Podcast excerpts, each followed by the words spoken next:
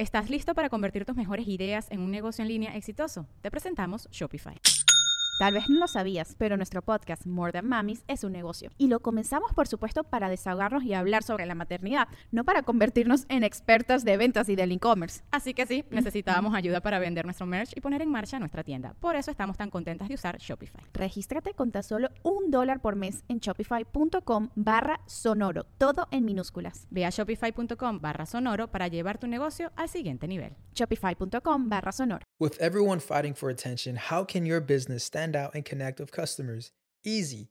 Get Constant Contact. Constant Contact's award winning marketing platform has helped millions of small businesses stand out, stay top of mind, and see big results fast. Constant Contact makes it easy to promote your business with powerful tools like email and SMS marketing, social media posting, and even events management. With Constant Contact, you'll reach new audiences grow your customer list, and communicate more effectively to sell more, raise more, and fast track growth. Don't know much about marketing? No sweat.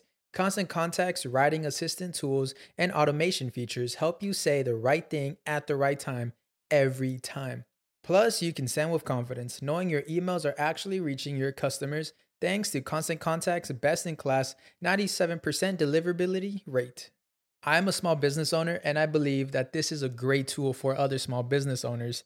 In small businesses, you need to create a team. And if you're starting by yourself, Constant Contact can be the team that you need. Tackle any challenge with Constant Contact's expert live customer support. Plus, everything's backed by the 30 day money back guarantee. So get going and start growing your business today with a free trial at constantcontact.com. Just go to constantcontact.com right now. Constant Contact, helping the small stand tall. ConstantContact.com. Sonoro.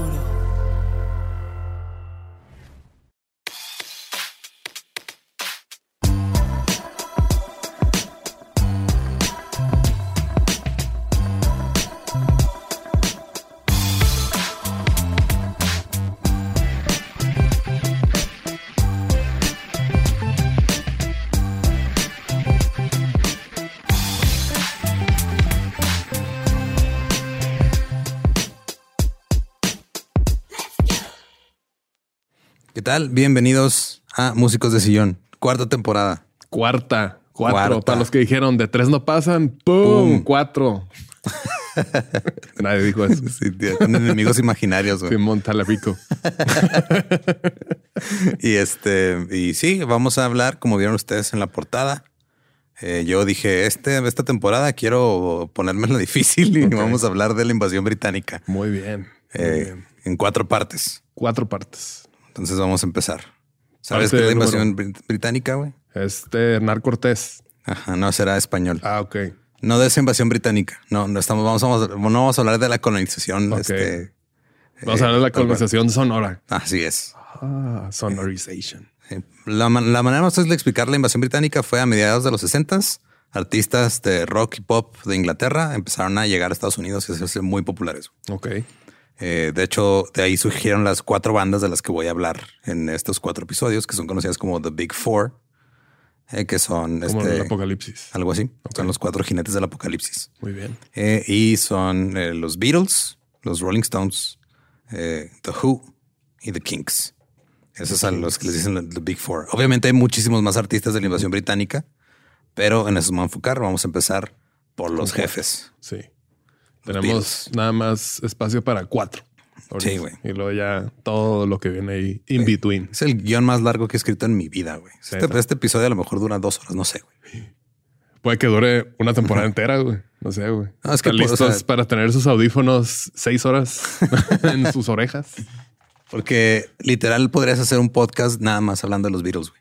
Y lo digo porque ya Ya, existe uno. ya quieres hacer otro podcast. No, decir, no. ya estuvo, güey. No, no, güey, no, no, no. Ya existe un podcast que se llama Something About the Beatles. Ok. Tiene más de 250 episodios Verga, güey. y nada más hablan de los De los puros Beatles. Beatles, o de, de- de vez en cuando hablan como que de una que otra bandilla, pero casi todo tiene que ver con los Beatles. Los Beatles.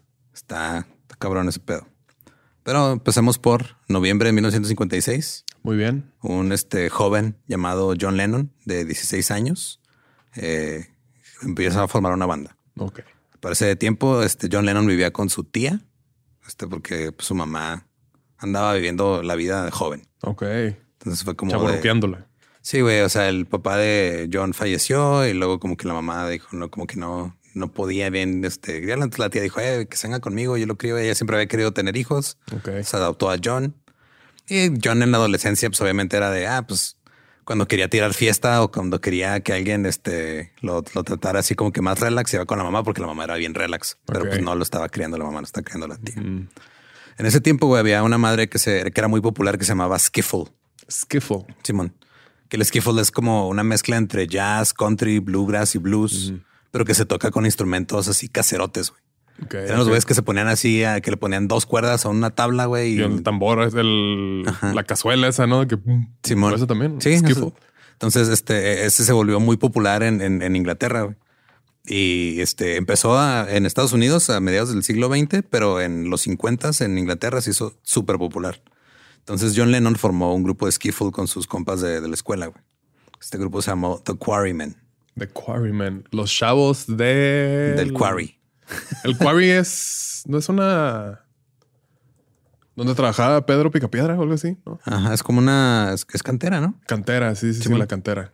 Sí. Entonces, primero se iban a llamar los Blackjacks, pero luego se dieron cuenta que otro grupo de skiffle de ahí, este, Ya eran los Blackjack. los, ajá, dijo, no, vamos a llamarlos los Quarrymen. ok. Entonces, mientras tanto, este Paul McCartney, que sí era como que poquito más, más fancy, más fresa. Más preppy. sí, este conoció a John Lennon en el 57. Y le dijo, hello. Justo así, güey, así se presentó. Y se conocieron y lo metieron a la banda. Así, ah, cáele, güey, vas a estar como guitarrista.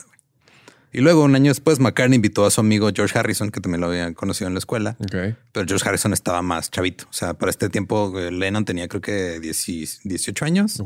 Este McCartney 17 y Harrison 15. güey. 15. Entonces había todo, ya, ya las bandas como que, o sea, Quarrymen tocaba como una especie de entre skiffle y otras cosillas y ya le están metiendo un poquito más de blues y rock and roll al pedo. güey. Y había un chingo de bandas en esa época en, Liber- en Liverpool que después se convirtió en el movimiento Mercy Beat, que fue lo que dio a los Beatles y a otras, otras bandas que fueron saliendo de ahí. güey. Ok. Pero tocaban literal así en donde los dejaran, así de vamos a tocar ahí en el patio de un compa, eh, que ah, en la escuela nos dieron permiso, vamos a hacer este pedo y eh, donde fuera hacían tocadas. Y estaba pelada porque pues eran instrumentos caseros y no tenían este, o, o si ya el, el George y McCartney ya tenían sus guitarrillas y todo y se ponían a tocar. Pero pues la neta no tocaban bien todavía, Ok. pero pues era lo que había. Entonces este, le, le dice McCartney a Lennon, "Eh, vamos a meter a Harrison a la banda y dice, este güey está bien mocoso, güey, no lo quiero aquí. Y luego los- lo, escuchan tocar este un- un- el solo de una rola y dicen, ah, pues sí, la Pues arma, hay que vamos". meterlo a la banda. Sí, No, es mi idea. Ya este, para el 59, los amigos de Lennon de, de Quarry Bank de la prepa ya lo habían, este, ya se habían salido del grupo. Fue como que fue, ah, ya estaba divertido, pero no queremos dedicarnos a esto. sí, ya estuvo. No van a llegar a nada. Simón. Lennon empezó a estudiar en el Liverpool College of Art y ahora estaban, pues básicamente la banda era nomás Lennon, McCartney y Harrison. Tres guitarras, no tenían este, batería ni nada. Ni nada, pura guitarra. Sí, ya se presentaban como Johnny and the Moondogs y ya estaban empezando a tocar rock and roll cada vez que encontraron un baterista que quisiera tocar con ellos porque no tenían baterista fijo. Ok. Porque literal este era el pedo de, o sea, De las bandas. sí, era de este, se empezó a volver popular este el, el rock and roll, entonces empezaron ya a comprar guitarras eléctricas, pero era de que tenían este una guitarra eléctrica, dos guitarras eléctricas y un ampli nada más. Y el ampli era prestado, güey. O sea, de, de que sí. tenían que estar juntando dinero este, para comprarse sus cosas. Porque O pues, sea, la estaban- escena nunca no cambia. La escena No, sigue igual. O sea, sí. Sí, no, se desanimen, este Quarrymans. Y este, en la escuela, este Stuart Sutcliffe eh, era amigo de John Lennon. Este güey era artista porque literal están estudiando arte. O sea, porque John Lennon aparte dibujaba, hacía muchas caricaturas. Dicen que el güey era como muy, este, muy, sarcástico, muy gracioso y muy creativo. Entonces tenía pedos en la escuela porque él, él era muy rebelde, güey. Pero era bueno para dibujar. Entonces, Porque no seguía a los demás. no, güey. No lo seguía a los demás. Los demás lo seguían a él. Ok. Y güey se aventaba así sus, este, sus dibujitos y todo. Y como que los, el clásico profe de tienes talento, pero enfócate. Y el güey de nada, la verga, que vive el rock and roll. No.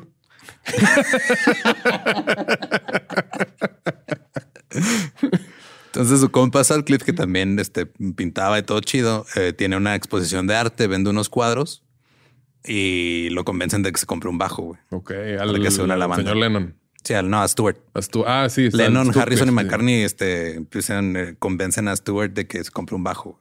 Que- pero es que quiero una guitarra. No, no, no. no. O sea, de hecho, también o sea, la, la- la mamá de Stewart decía así: Ah, pues es que yo veía que empezó a ganar un poquito de dinero con lo del arte y todo. Y yo dije, ah, pues a ver qué, o sea, va a pagar deudas, va a ser algo responsable con su dinero. No, jefa, no, quiero un bajo. Un instrumento.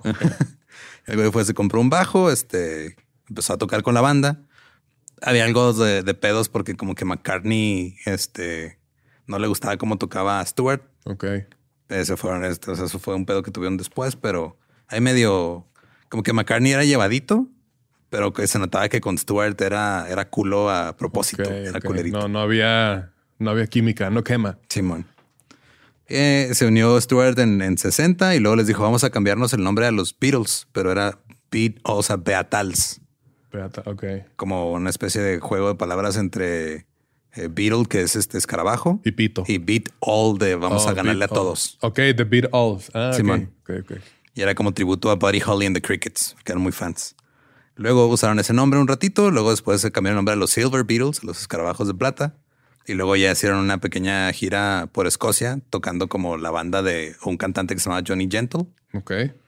Y ya de ahí este, em- se cambiaron el nombre a los Silver Beatles, pero ya como estaba escrito Beatles. Beatles. Y luego nomás dijeron, somos los Beatles y ya. Porque como que el güey que los manejaba decía, no, es que está en pendejo el nombre de los Beatles, no se lo dejen. Y, John Lennon dijo, "Me vale Pendejo tú, güey". acá. Sí, era el- Pendejo tu nombre. Ah, la verdad, casi un enojón. El, Alan Williams, que era como su manager no oficial, eh, les organizó eh, unos toquines en Hamburgo, en, en Alemania. güey. Literal, por eh, les organizó unos toquines, fue, se enteró de que había una de las bandas que no me acuerdo cuál banda era, creo que era Rory and the Hurricanes o no, o era ot- había muchas banditas así que estaban tocando allá en, en Hamburgo. Y literal estaban tocando para un empresario en un bar bien culero, güey. Dijo, ah, güey, les conseguí tres meses de jale allá, güey, vámonos. Pero no tenían baterista. Entonces hicieron una audición y contrataron al baterista Pete Best. Ahora la banda, que ya eran cinco, eran Pete, eh, Stuart. Stuart y George. George, este, John y, y Paul. Y Paul. Se fueron a Hamburgo. güey. Para esta época ya conocían a Ringo Starr, güey. Ok. pero Ringo Starr estaba tocando en otra banda. Oh, ya era como baterista y como que era banda rival. Entonces, como que Mm, de repente pues, se ponían sus pedas juntos y todo, pero como que era de muy competitivo. sí. No, él es de los, de, los, de los otros. Entonces, este se van de Liverpool a Hamburgo. Este el, el que los contrató se llamaba Bruno Kochmeider para tres meses y medio de, de, de, De ser la banda de, del bar, güey. Ok. Y era de que tenían que tocar entre cuatro a seis horas, güey, por noche. Es un chingo, güey. Sí, chingos de covers y chingos de cosas. O sea, literal era de, ah, güey, todos los covers que te sepas.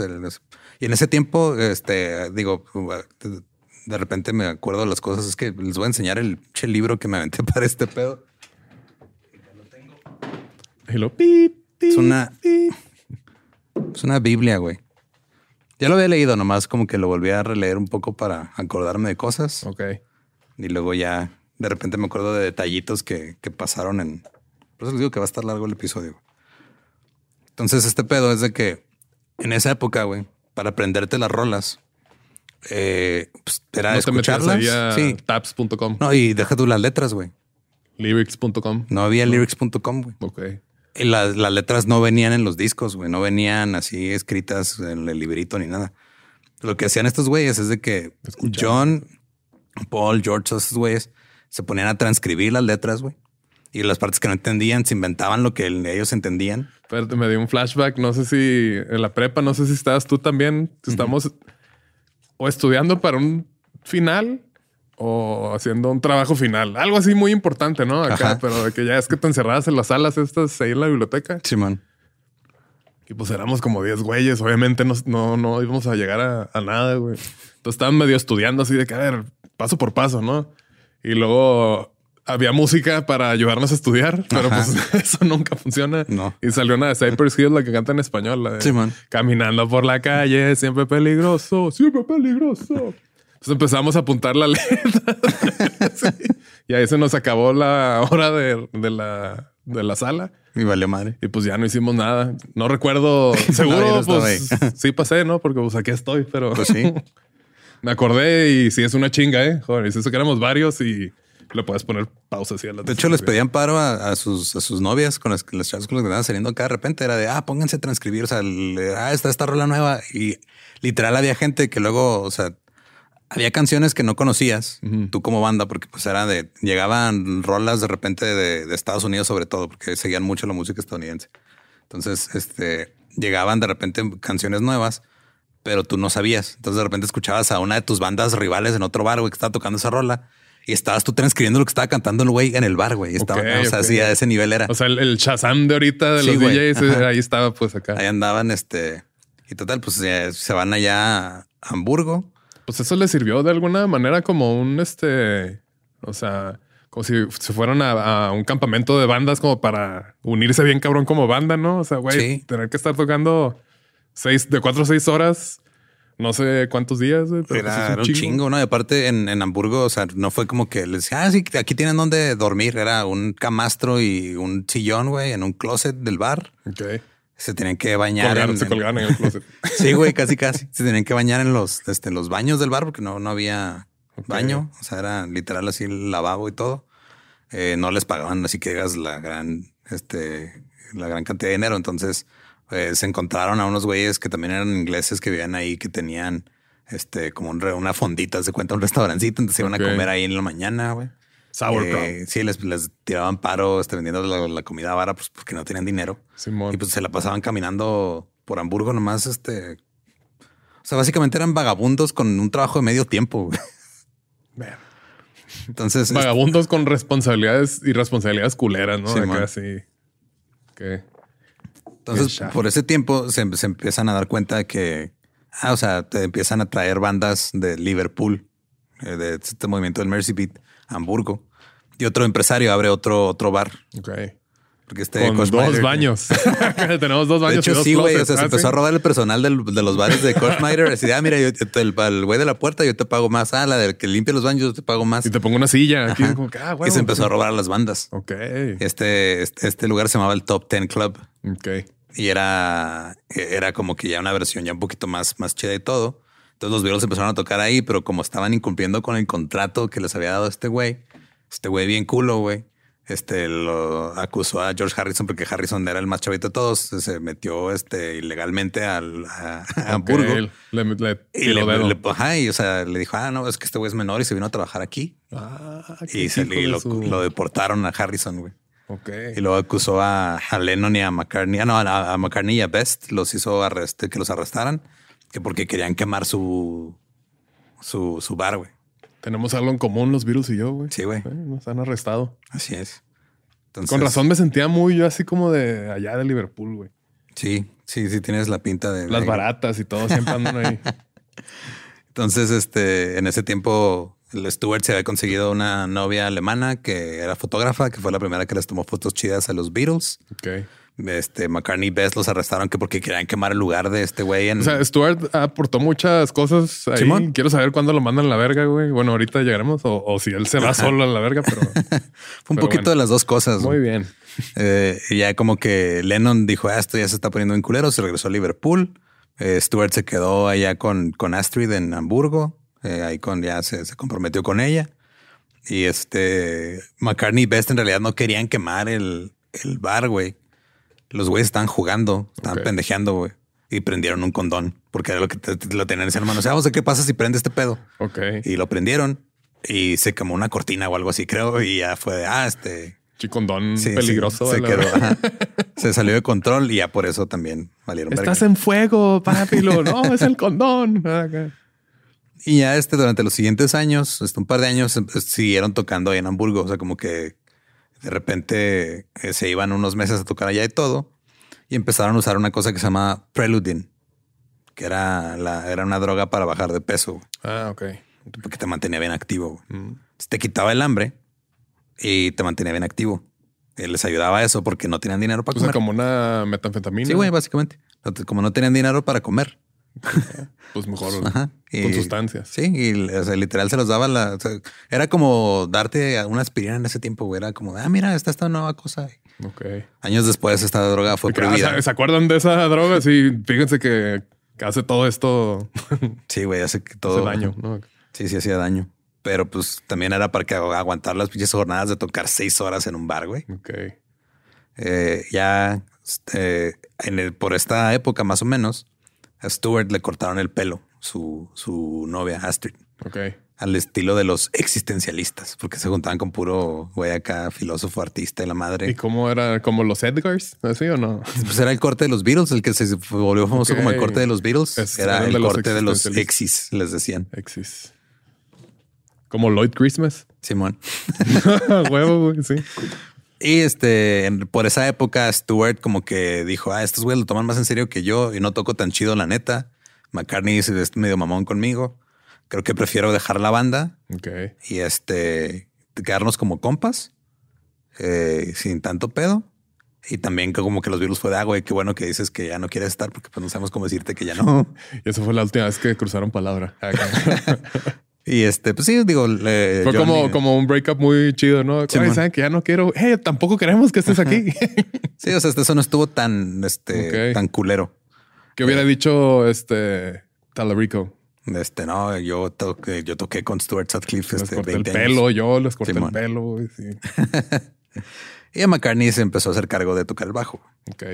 Un productor que se llamaba Bert Camford contrató a lo que ahora ya era un grupo de cuatro y los usó también como banda de acompañamiento de otro cantante que se llamaba Tony Sheridan en unas grabaciones que hicieron para Polydor Records. Y este ahí grabaron un sencillo que se llamaba My Bunny y que lo lanzaron este y, la- y alcanzó el puesto 32 en una de las listas de ese tiempo. Ok. Pero el, dis- el estaba acreditado como Tony Sheridan en The Beat Brothers. The Beat Brothers. Simón. Después de que los Está chido este, ese nombre, pero es como que The sí. Beat Brothers. Sí, sí, sí. Está padre. Está cool.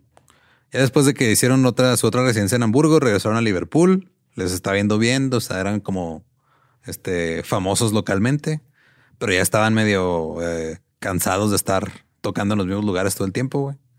Porque empezaron, o sea, empezó a volverse tan popular el movimiento este de las bandas de, de, de Merseyside, que era eh, literal así de que eh, se dieron cuenta que podían hacer toquines a las 3 de la tarde, güey Ok.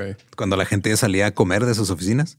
Entonces, literal era de, ah, güey, no, pues de 3 a 3.45 va a estar, van a estar tocando los Beatles aquí, güey. Ah, aprovechando. y luego cabrón. en la noche van a tocar otra vez de las 8 a las 12. O sea, como que aprovechan así. De este- cuatro y media a seis de la mañana, antes de que se vayan a la Sí. chamba, vas a tener un Sí, literal, concierto. o sea, era de que, ah, este, este güey tiene su- un sótano que abrió como cafecito, vamos a tocar ahí. Y este, este güey, eh, ahí fue cuando empezó también a agarrar popularidad el, eh, el venue este que, el conocido como el Casbah, que después también salió en una de las canciones de, de The Clash. Ok. Entonces, ya por ahí, em- este, un güey que se llama Me, Brian, me perdí un poquito las fechas, pero ¿cuánto tiempo llevaban ya así tocando, güey? como unos, Para es- pa- hasta aquí. ¿Unos tres, cuatro años? más o menos. Sí. Este, sí, o sea, empezaron a tocar como por ahí con Quarrymen como en el 58, más o menos. Ok. Ahorita vamos como por el 62. Pero todavía no como los Beatles. Sí, o sea, como O los ya- Beatles ya llevan dos años. Dos años, ok. Simón. Los Beatles, pero con, con Pete Best todavía de baterista. Entonces, este, había un, en el Cavern Club, que era literal como un pasillo así, este, donde pues, ahí tocaban. O sea, era un lugarcito bien chiquito, bien culero, Ok. pero que se llenaba de gente bien cabrón. Pues era un pasillo, güey. Sí, güey. Sí, sea, que, pues, era un siempre lugar está lleno, güey. ¿Cuánto es el aforo? 15. siempre tenemos 16 personas. Este, ahí se toparon con Brian Epstein. Brian Epstein empezó como que su propio. ¿Es el de Mar-a-Lago? No, es otro güey. Ah, ok. Dije, Era Jeffrey. También ellos están ahí. Este Epstein eh, tenía una, una tienda de música y tenía como que su propia, su propio periódico. güey. Ok. Sí, que él, él iba y hacía su, bueno, era como una revistita. Entonces él iba y hacía Sus reseñas. sus todo. reseñas de bandas y todo y le gustaban mucho los Beatles y siempre los ponía en portada y todo, pero pues era como un fanzine básicamente. Ok. Y este ya logró convencerlos de que lo hicieran su manager. Entonces, para el 62, este Epstein logró que se eh, les quitaran, o sea, se deslindaran el contrato que tenían con este Comfort, el productor con el que grabaron para Tony Sheridan. Y luego también este les dijo, ¿saben qué? Vamos a, ver este cómo va a estar el pedo de, de, de lo de Hamburgo, porque todavía tenían contratos allá para ir a tocar y todo. Fue como que ya vamos a dejar este a tocar allá para enfocarnos en hacer giras por este lado. Como que sí, se- aplicó como manager el güey. Ok. Entonces negoció, negoció varias cosas. Pero luego pasó algo un poquito trágico. güey. Eh, de repente llegan a Alemania en abril. eh, perdón, llegan de Alemania en abril a Inglaterra otra vez, regresan y se encuentran con la noticia de que Stuart Sutcliffe murió por una hemorragia cerebral. Oh, no mames. güey. Bien chavito, güey. Eh, pero pues ya se agüita, so- sobre todo John, porque John era muy su amigo. güey. Pero pues ya de ahí dijeron, no, pues vamos a seguirle. O sea, somos. ¿Hemorragia cerebral o derrame? eh, pues, no sé exactamente qué, o sea, Pues debe ser lo mismo. era un- así bueno. estaba la causa de muerte. Mal Eso fue, eso fue lo que dijeron. Y otra vez grabaron este. eh, como que o sea, el- es- tenían la- el contrato con Polydor Records, pero Epstein dijo: No, es que este contrato nos va a limitar. Entonces negoció para que, ok, grabamos otra vez con Tony Sheridan como los Beat Brothers, pero ya este, déjenos salirnos del contrato. Ok. Luego audicionaron para una disquera que se llamaba Decca Records. Decca Records dijo, ne, No. Dijeron, le dijeron a Epstein, señor Epstein, los grupos de guitarras están desapareciendo. Seguro un güey así ya acá bien ruquito, ¿no? Acá no sé. Sí, No, el futuro está en banjos. Acá. El y fue futuro. como de, no, no, eso, esto no va a pegar. Ay, señor. Y siempre, bueno, la mayoría de las veces, esa- esos güeyes son los que están a cargo de la industria, ¿no? Es de Sí, que, güey. oye, no, no. O sea, a lo mejor tú eres bueno para negocios y chingarte a la gente y todo, pero Pero no sabes qué Eso está no, pasando. no. Después Decca Records, este, dijo, no la vuelvo a cagar. Entonces firmó a los Rolling Stones. ok, eso. Muy bien. Pero eso hablaremos en el, el siguiente episodio de Invasión Británica. Y ya este, tres meses después de que Decca Records dijera ni madres, eh, el productor George Martin los contrató para el sello Parlophone de El papá de Steve Martin. Simón.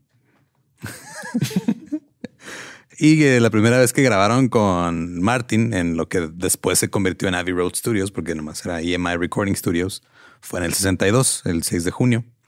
Oye, espérate, creo que hace poquito por ahí leí, no sé si era cierto, ¿no? Pero pues digo, Facebook, ¿no? Que a Paul, Mac- a Paul McCartney casi lo atropellan hace poco queriendo recrear la foto ahí en... Neta, no me fijé, no supe. Algo así, güey. No sé. Por favor, chequen a ver si sí es verdad eso. Entonces, este se empezaron a quejar. Este Martin se quejó con Epstein. Dijo, eh, güey, el baterista no me gusta cómo toca, güey. Ok. No está chido. Eh, entonces, para este tiempo ya también los Beatles estaban batallando mm, porque pues, Pete Best, el güey tenía otro trabajo en el que le iba más chido. Ok. Todavía no estaban empezando a ganar dinero bien, bien. Y como que la novia lo estaba presionando que saliera de la banda. Estos güeyes decían, ah, güey, este güey no está bien comprometido. Entonces este fue el pretexto para correr a Pete Best de la banda. Siempre, siempre pasa eso. Y digo, pues tiene que suceder, güey. O sea, la neta, no está bien cabrón que todos tengan las mismas prioridades, que todos le quieran apostar a lo mismo. Sí, está cabrón.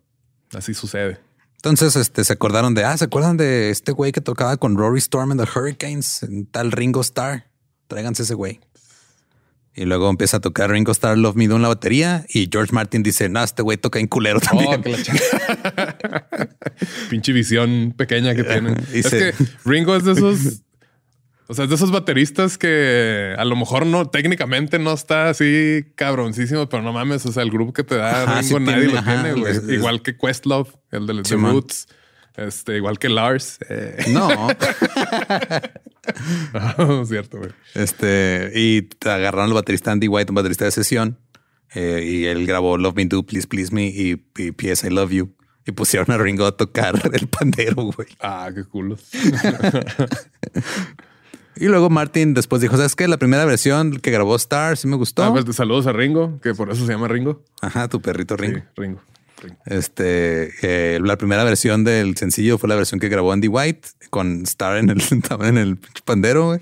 Y luego después lanzaron este, eh, su- o sea, ya otra- la otra versión con Ringo se lanzó después. Pero esta versión llegó al puesto 17 en una de las listas que se llamaba Record Retailer. Y luego se presentaron en vivo en la televisión, en un programa que se llamaba People in Places, un programa regional. Y luego Martin dijeron, ¿sabes qué? Vamos a grabar Please Please Me, pero más rápido, con ritmo más acelerado. Entonces regresaron, grabaron Please Please Me más rápido y les dijo, güey, este es fase del primer número uno. Y tuvo razón. Ah, perro. Para diciembre de 1962, los Beatles eh, terminaron con su quinta y última residencia en Hamburgo, todavía tenían contratos. Y para el 63 dijeron, ¿saben qué? Este, este acuerdo, este acuerdo de banda general, todos vamos a cantar. Y Ringo así de, güey, pero yo no canto. Todos, vamos a cantar, güey. A cantar. No, no nos importa, güey. Y fue cuando Lennon y McCartney dijeron, mira, güey, lo que escribamos tú y yo, vamos a poner el crédito a Lennon McCartney. Porque eso es algo que a mí de ahorita antes de empezar a grabar, justo les estamos platicando aquí de que tenía este, un literal era un, CD, pero que era un programa de computadora. Lo metías a la compu y te venía toda la discografía de los Beatles. Te venían las letras y los créditos y todo. Y me, me llamaba mucho la atención como todo era Lennon McCartney. Lennon McCartney. Entonces yo en mi mente de 12, 13 años decía, ah, güey, se juntaban los dos a escribir todas las rolas juntos. Y no. Y no. O sea, sí colaboraban en, en, en muchas, pero otra era que llegaba Lennon, ah, esta rola yo la escribí, McCartney, ah, esta yo la escribí, pero siempre las ponían con el crédito Lennon McCartney, pues. porque era, pues, tanto como equipo, porque como también los dos eran los líderes de la banda, porque se peleaban, la neta, los dos por el spotlight. Sí, sí, sí, sí. Entonces era de, güey, pues ellos ganaban más que los otros dos porque tenían los derechos de las, de publishing de la composición. Ok. sí, pues hicieron equipo, ¿no? Ahí. Simón. Muy truchas. Y ya este, ahí empezaron a, como que... todas esas de Lennon McCartney son las que compró Michael Jackson después. pues compró todo el catálogo. Todo el catálogo completo, sí. Sí. Y este, el, manager, este Epstein, les dijo, ok, güey, pues está empezando a ir un poquito mejor, ya, este, ya grabamos, ya tuvimos un éxito, este, dos, tres, pero creo que si queremos eh, como que pegar más, tenemos que cambiar nuestra actitud en el escenario, ser más profesionales. Lennon, de hecho, dice que este Epstein le dijo, güey, este, deja de estar este, diciendo groserías. Deja de estar mamando. Prácticamente, güey. Le dijo, deja de estar fumando en el escenario, porque de repente desde que están tocando, digo, también son pinches toquines de cuatro o seis horas cuando están tocando puros covers. Sí, sí. Y era de que de repente. Comiendo. Sí, güey, literal. literal dijo, deja de estar comiendo en el escenario, deja de estar fumando, deja de estar insultando a la gente. Deja de estar haciendo pipí en el escenario. De que cabrón, son seis horas. Simón. Ya en, el 63, en febrero, los Beatles grabaron 10 canciones durante una sola sesión de estudio. Y eso se convirtió en su primer disco, Please Please Me. Y ahí metieron otras cuatro canciones que habían sacado en sus primeros dos sencillos. Eh, primero habían sacado Love Me Do, luego lanzaron Please Please Me. Eh, y luego dos meses después sacaron el, álbum, Please Please Me. Entonces se fue al primer este, número uno en todas las listas, menos una que se llama Record Retailer, donde era el número dos. Y luego los Rolling Stones sacaron Thankfully Thankfully. y este, ya básicamente, o sea, como que Lennon y McCartney decían, no, estamos escribiendo rolas así, nomás a la y se va, la neta, la letra vale madre, estamos nomás como que sacando a lo pendejo lo que salga, güey. Como compilación de, o sea, como el disco era como compilación de canciones, ¿no? Sí, o sea, no estaban pensando todavía en, ah, hay que hacer un álbum, no, esta rola, Simón, hay que grabarla, la que sigue, Simón, hay que grabarla. Güey. Eh, Please Please Me fue el primero de 11 álbumes consecutivos de los Beatles lanzados en el Reino Unido que llegaron al número uno. 11 discos seguidos, güey, número uno. Eso, o sea, ahorita quién puede hacer eso? Taylor Swift, Bad Bunny.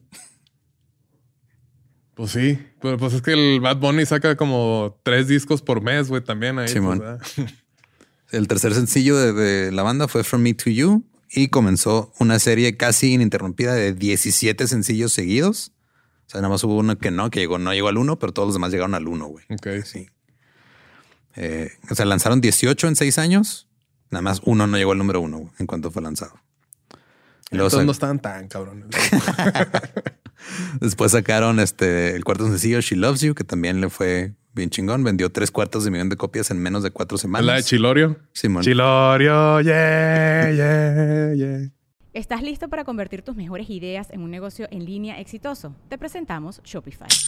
Tal vez no lo sabías, pero nuestro podcast More Than Mamis es un negocio y lo empezamos por supuesto para desahogarnos y hablar sobre la maternidad, no para convertirnos en expertas de ventas y del e-commerce. Así que sí, necesitábamos ayuda para vender nuestro merch y poner en marcha nuestra tienda. ¿Y cómo suena con Shopify?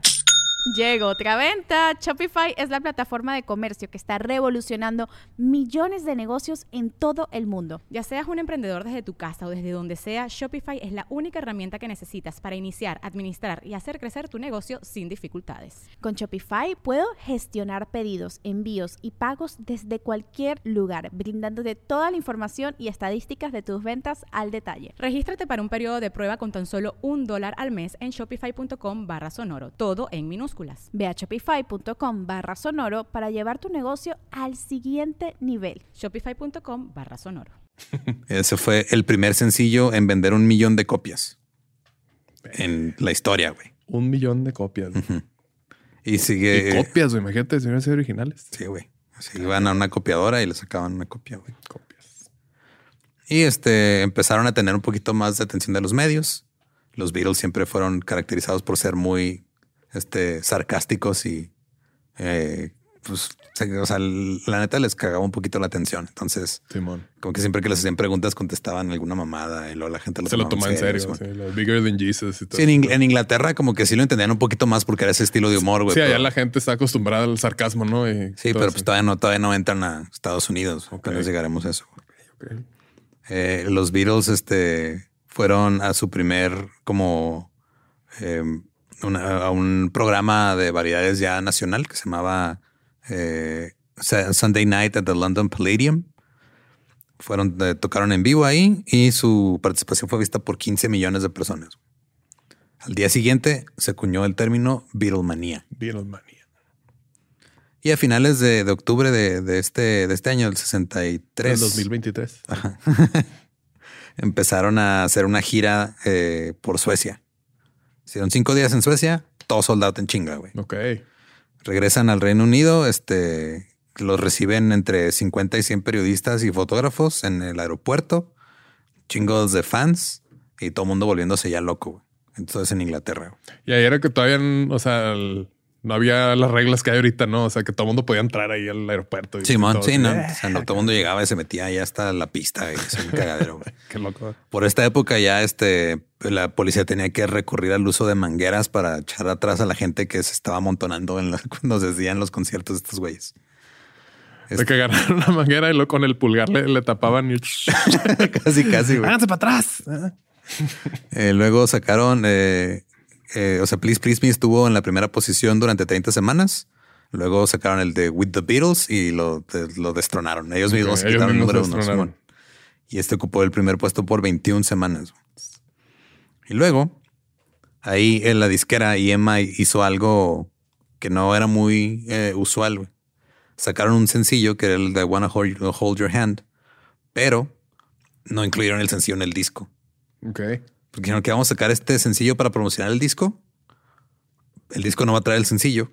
Y así la gente, si lo quiere tener todo, tiene que comprar los dos. Ah, mira qué Eh, cabrones. ¿no? Capitalismo. Sí. Eh, y ya no tiene sentido eso. Está muy loco, güey, pero pues... les funcionó, güey. pues, Vendieron un chingo. Eh, ya este, los críticos de música empezaron a ponerse atención. Eh, alguien dijo, eh, el de The Times, de London Times, dijo que eran los compositores ingleses más destacados, Lennon y McCartney. Les empezaron a dar ya como que... Porque pues al principio mu- mucha gente los estaba viendo, pero, eran puro chavito, güey. Era, Ok, es los chavitos. Ajá, entonces ya que los periodistas les dieran... música de rock. ¿no? Sí, sí, que estas cosas que como que le están pegando tan duro al bombo. Guitarras eléctricas. Ajá. Eso no va a pegar. Y ya como que le empezaron a poner atención los periodistas serios de música y les dieron un poquito más de credibilidad, güey. Ok. Y luego, este, cuando salió este With the Beatles, en una de las este, notas que hizo Tony Barrow, que era el de uno de los publicistas de la banda, puso eh, The Fabulous Foursome como para describir a, a los Beatles. Ok. Y ya de ese lo el término The Fab Four, Oh, Fab Four. Simón. Pero mientras tanto, en Estados Unidos, güey. Acá están los Fab Five. Eso sí. Saludos, saludos. Ahí andan. Jonathan Van Hess, que me cae muy bien. Es chido. Sé güey. que lo ve. Sé que ve músicos de sillón. Músicos de sillón. Sí. Y nos critica por vestirnos así. Sí. Oh my God. Dice. Entonces la disquera Capitol Records, que era la subsidiaria de EMI, tú pensarías, ah, güey, esos güeyes les va a estar mamando lo que están haciendo y van a sacar todo y van a ser bien exitosos. Pues no, güey. El primer año se negaron a publicar cualquier cosa que tuviera que ver con los Beatles. Nomás por No querían, huevos. Sí, que no. Entonces empezaron a negociar con otros. ¿Ellos sellos, eran ajá. también de UK o ya de. Era como que, o sea, Capitol Records era en Estados Unidos y era la subsidiaria de EMI, que era la disquera que tenía los Beatles. Ellos nomás decían, no. No. Ajá. y era, es, eh, empezaron a negociar con otra disquera, que era la disquera VJ. Y ahí sacaron un disco que se llamaba Introducing the Beatles, que básicamente fue como una compilación de Please Please Me. Y luego empezaron a tener unos problemas internos. Entonces la disquera despidió como que al, al- al gerente y ya no tenían quien estuviera como que cargo de las cosas. No lo terminaron lanzando. Y luego fue este un pedo para una nueva licencia para un sello que se llamaba Swan Records y sacaron She Loves You, el puro sencillo. Traen, traen un cagadero, güey, en, en Estados Unidos con. De hecho, se hizo un cagadero porque los discos que salían en Inglaterra eran diferentes a los que salían en Estados Unidos. Ok. Por ejemplo, era, en Inglaterra era With the Beatles, traía unas rolas y en, en Estados Unidos era Meet the Beatles y traía otras. otras. Por pedos este, internos de disqueras. Pero ese sencillo de She Loves You empezó a recibir algo de difusión y salió en, eh, en un segmento de American Bandstand, pero todavía no empezó a tener tanto éxito. Así que Epstein, que si era bien movido, dijo, ¿sabes qué? Ya esto está la perga de que estén con estas cosas. Él agarró el- una copia de Wanna Hold Your Hand, se fue directo este, con uno de los güeyes de Capitol Records. Le dijo, a ver, ¿qué está pasando? güey? Ve lo que traigo aquí. Traigo pinche oro en las manos. ¿Por qué no lo quieres? Ajá. Se lo pone y dicen, ok, está bien. Está chido. Sí, pues sí. Y ya le este, empezaron a, a- o sea, Capitol ya dijo, ok, ahora sí vamos a filmar bien a la banda, vamos a hacer este pedo. Le metieron 40 mil dólares a una campaña de marketing. Y este, un, un- un DJ de una estación de radio puso I Wanna Hold Your Hand en su estación y empezó a irle bien y se le empezaron a pedir. Entonces, lo que empezaron a hacer otras estaciones de radio era que grababan porque no tenían la copia del sencillo desde la disquera. Entonces eran así como bootlegs, güey, así que lo grababan a cassette y se lo pasaban entre ellos para poder ponerla porque la gente se las estaba pidiendo también en otras estaciones. Ay, no, no, pues ahora sí que no había demanda, no había. Sí, no había oferta, sí, no. Entonces, Capitol se da cuenta de esto y dicen, güey, tenemos que adelantar el lanzamiento. Entonces adelantaron el lanzamiento tres semanas para que estuviera disponible en todos lados Ok. y vendió un millón de copias. I wanna hold your hand. Lo, ya ves, cabrón. Si no que no, ¿No que pendejo. no? No que no. Ajá, entonces, DJ, que también tenía unos derechos, y, este Capitol sacaron Meet the Beatles uno y otro sacó Introducing the Beatles. Y luego Swan dijo, ah, ya se vendió este pedo, nosotros tenemos los derechos de She Loves You, vamos a hacer un chingo de copias de She Loves You para venderlas. Oh, que la chinga. Desmadre. Es madre acá. En el 64, el 7 de febrero, los Beatles se fueron de Heathrow, del aeropuerto de Londres, con 4000 fans despidiéndolos acá, gritando, haciendo su desmadre, y aterrizaron en John F. Kennedy, en Nueva York. Y nomás aterrizaron mil fans. Ah. No, y nomás lo recibieron 3000, Ah, ok, ok. mil menos. Mil menos. Ahí después dieron su eh, presentación icónica en The Ed Sullivan Show. 73 millones de espectadores los vieron en más de 23 millones de hogares.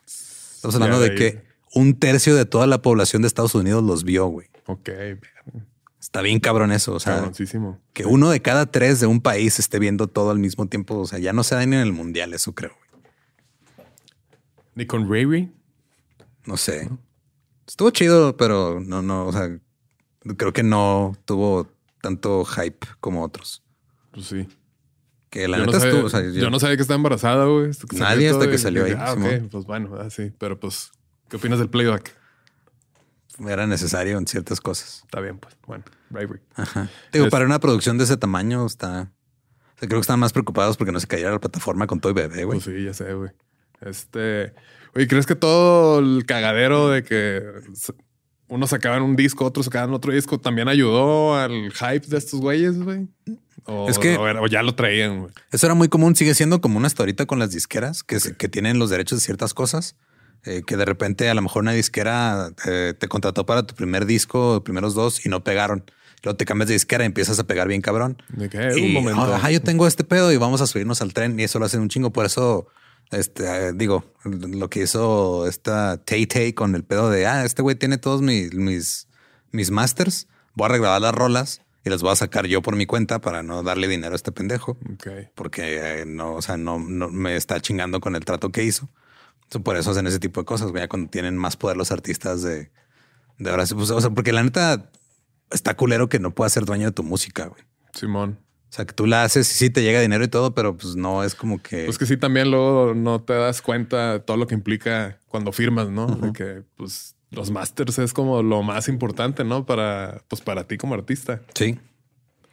Entonces llegan este, los Beatles a Estados Unidos, tocan en el Ed Sullivan Show, uno de cada tres este, los, los, los ve.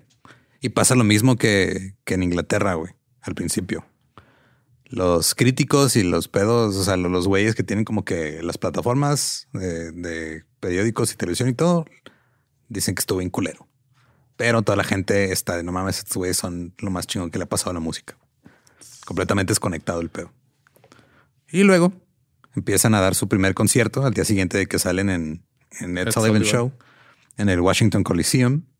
Y este, y luego hicieron eh, dos shows en el Carnegie Hall y luego fueron a Florida y otra vez salieron en el Ed Sullivan Show. Otra vez los vieron 70 millones de personas y se regresan a Inglaterra en febrero. güey. Entonces, este pedo fue en un mes. O sea, en un mes voltearon de cabeza a Estados Unidos. Verga.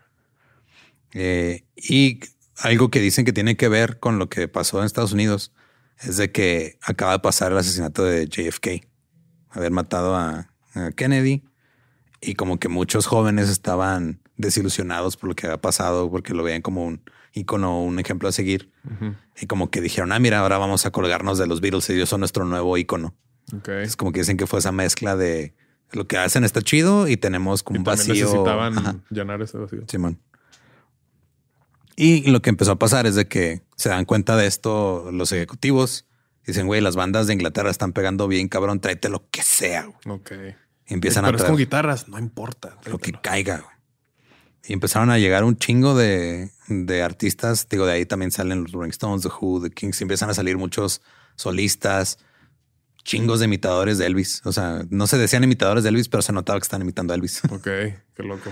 Muchas cosas el así. rebote de sale de acá y luego se Lo va para allá allá y luego luego acá. regresa, Sí, sí. Eh, en el 64, durante la semana del 4 de abril, los Beatles tenían 12 posiciones en la lista de sencillos de los Hot 100. El top 5 eran puras rolas de los Beatles, güey. Y este se dieron cuenta los de United Artists Records que Capitol no le está poniendo mucha atención a los Beatles, eh, que como que los tenían medio descuidados y que no fue hasta que fueron básicamente a decirle, a ver, ya saca este pinche sencillo, güey. Dijeron, ¿saben qué? Vamos a hacer algo un poquito diferente. Vamos a firmar a los Beatles, pero para hacer películas. Ok. Entonces sacaron este, un contrato por tres películas. La primera fue Hard Day's Night. Se estrenó en- en- entre julio y agosto del 64. Fue un éxito internacional. Y lo que hicieron ellos fue de, ok, es una película, entonces el soundtrack de la película son los Beatles tocando algunas rolas y algunas canciones que hizo este George Martin como para el soundtrack o el score, ¿no? Como la música de fondo de la, de, de la, De la película. Y así fue como salió a Hard Day's Night como disco Ok. que era entre soundtrack y rolas de los Beatles. Y ya para este, como que ya empezaron a darse cuenta de, ah, mira, ya estamos haciendo algo un poquito más pensado, no más estamos grabando rolas por grabarlas y sacar un disco. Ahora sí vamos a ser un poquito más cohesivos en la cuestión musical.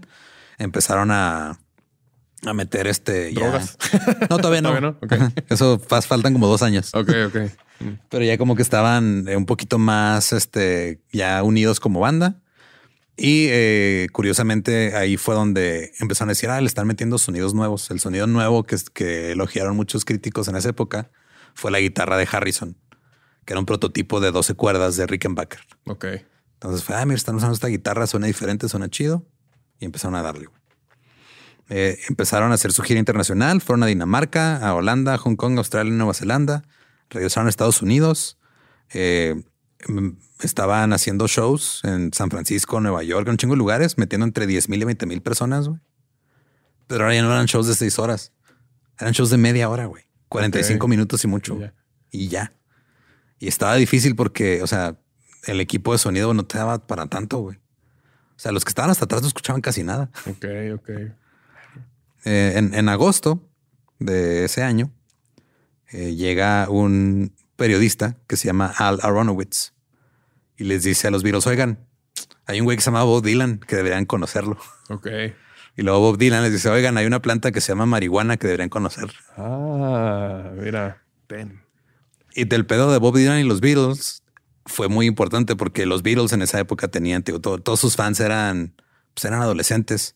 Y los fans de Bob Dylan eran ya como que los güeyes que eran más artistoides, así como de, ah, sí, este, más... Ya con un poco más de identidad. no Simón, tan- era gente tan- un poquito más grande No y un tan poco- crudo su ser, Simón. ¿no? Acá.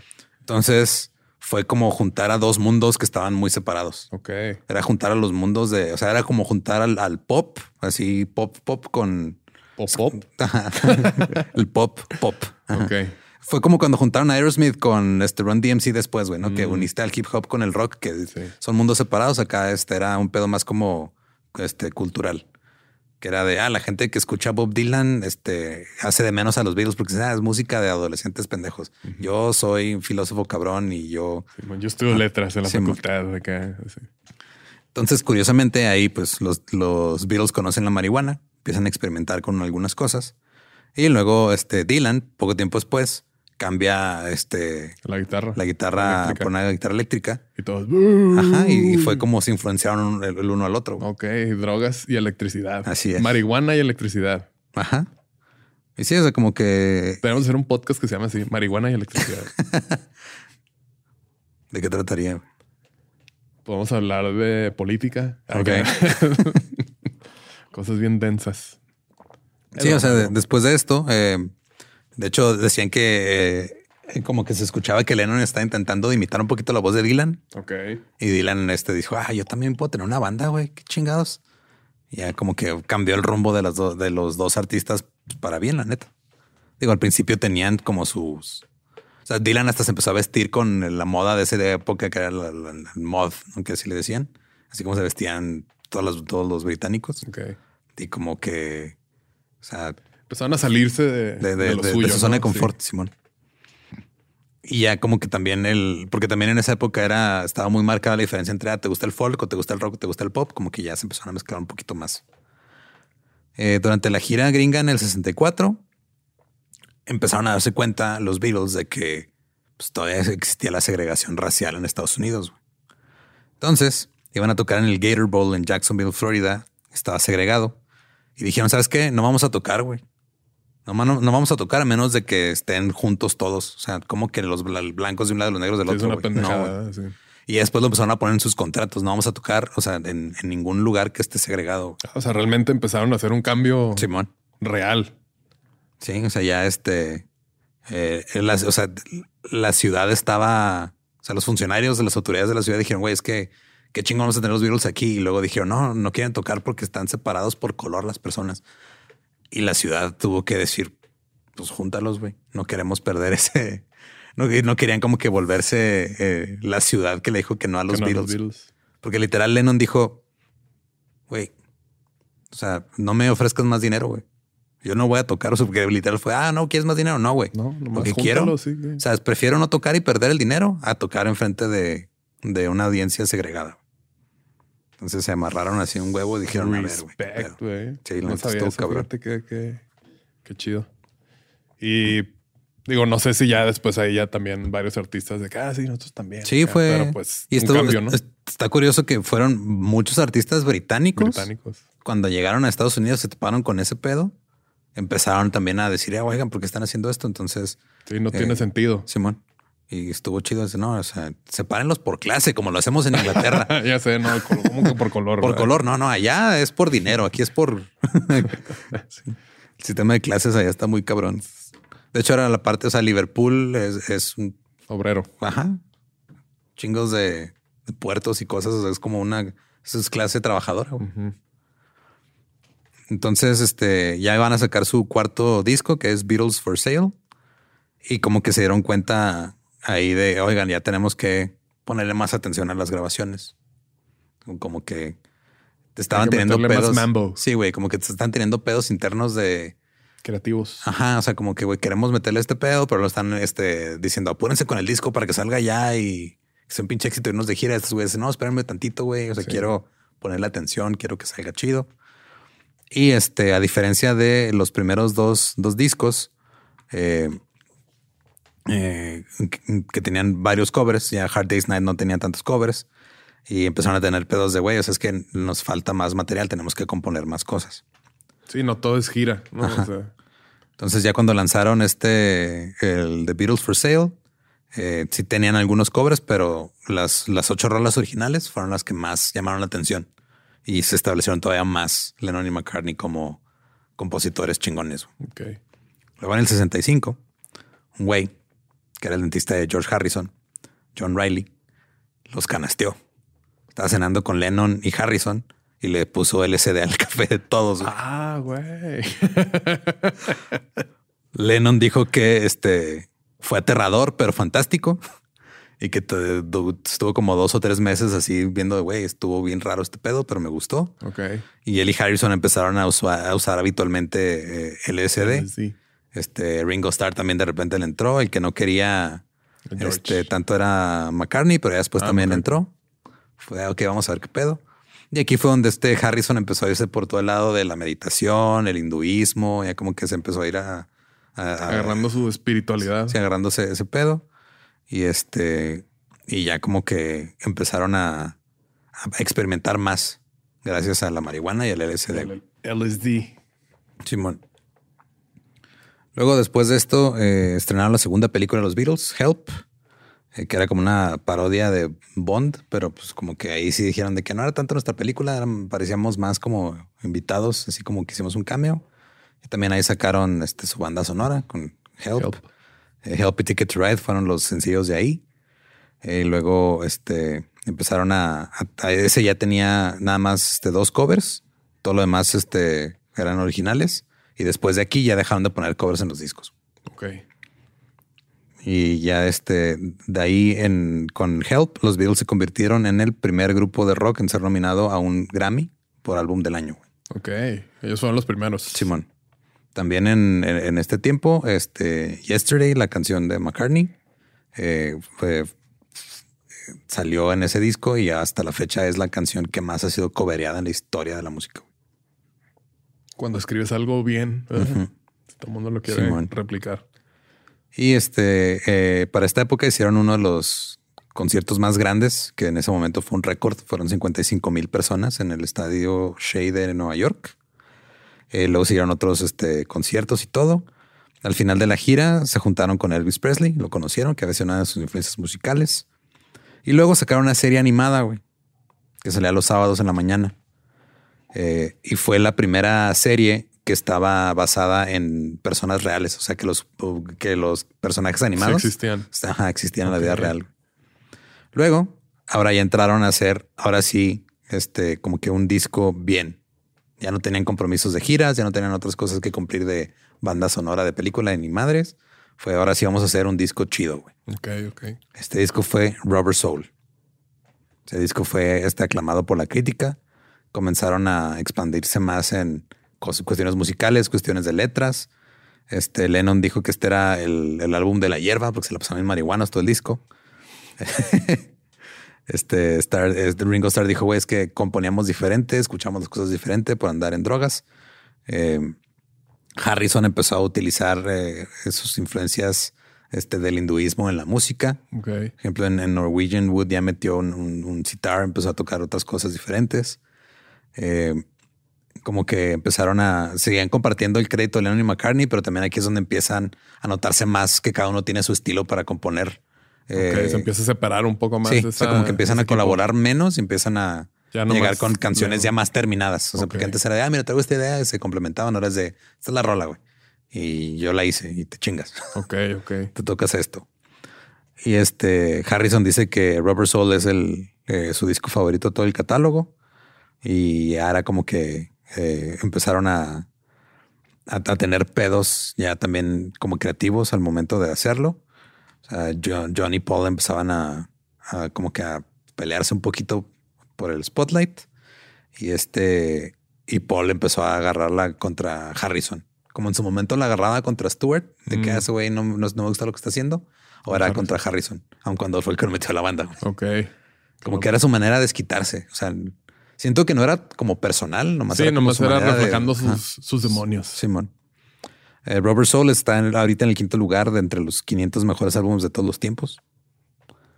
Eh, luego Capitol Records eh, empezó a, a sacar este, sus discos y todo. Tuvieron una controversia porque eh, sacaron el LP Yesterday and Today, que también eran como compilaciones de, de canciones. De todo. La portada este, tenía a los Beatles con un este que como con muñecos de plástico mutilados y carne y cosas. Ok. Y fue una controversia esa portada. güey. Entonces ya después cuando lo vendían, literal tenía encima un sticker con otra portada. Ok. Conseguir una de las copias originales de esa portada es un pedo, es carísimo. Se venden por miles de dólares esas madres. Y este supuestamente decían que era eh, una crítica como Capitol había masacrado sus álbums, pero no, o sea, nomás era una foto que usaron y ya. Y luego eh, pasó algo en Filipinas. Fueron a hacer este un, un- un show allá.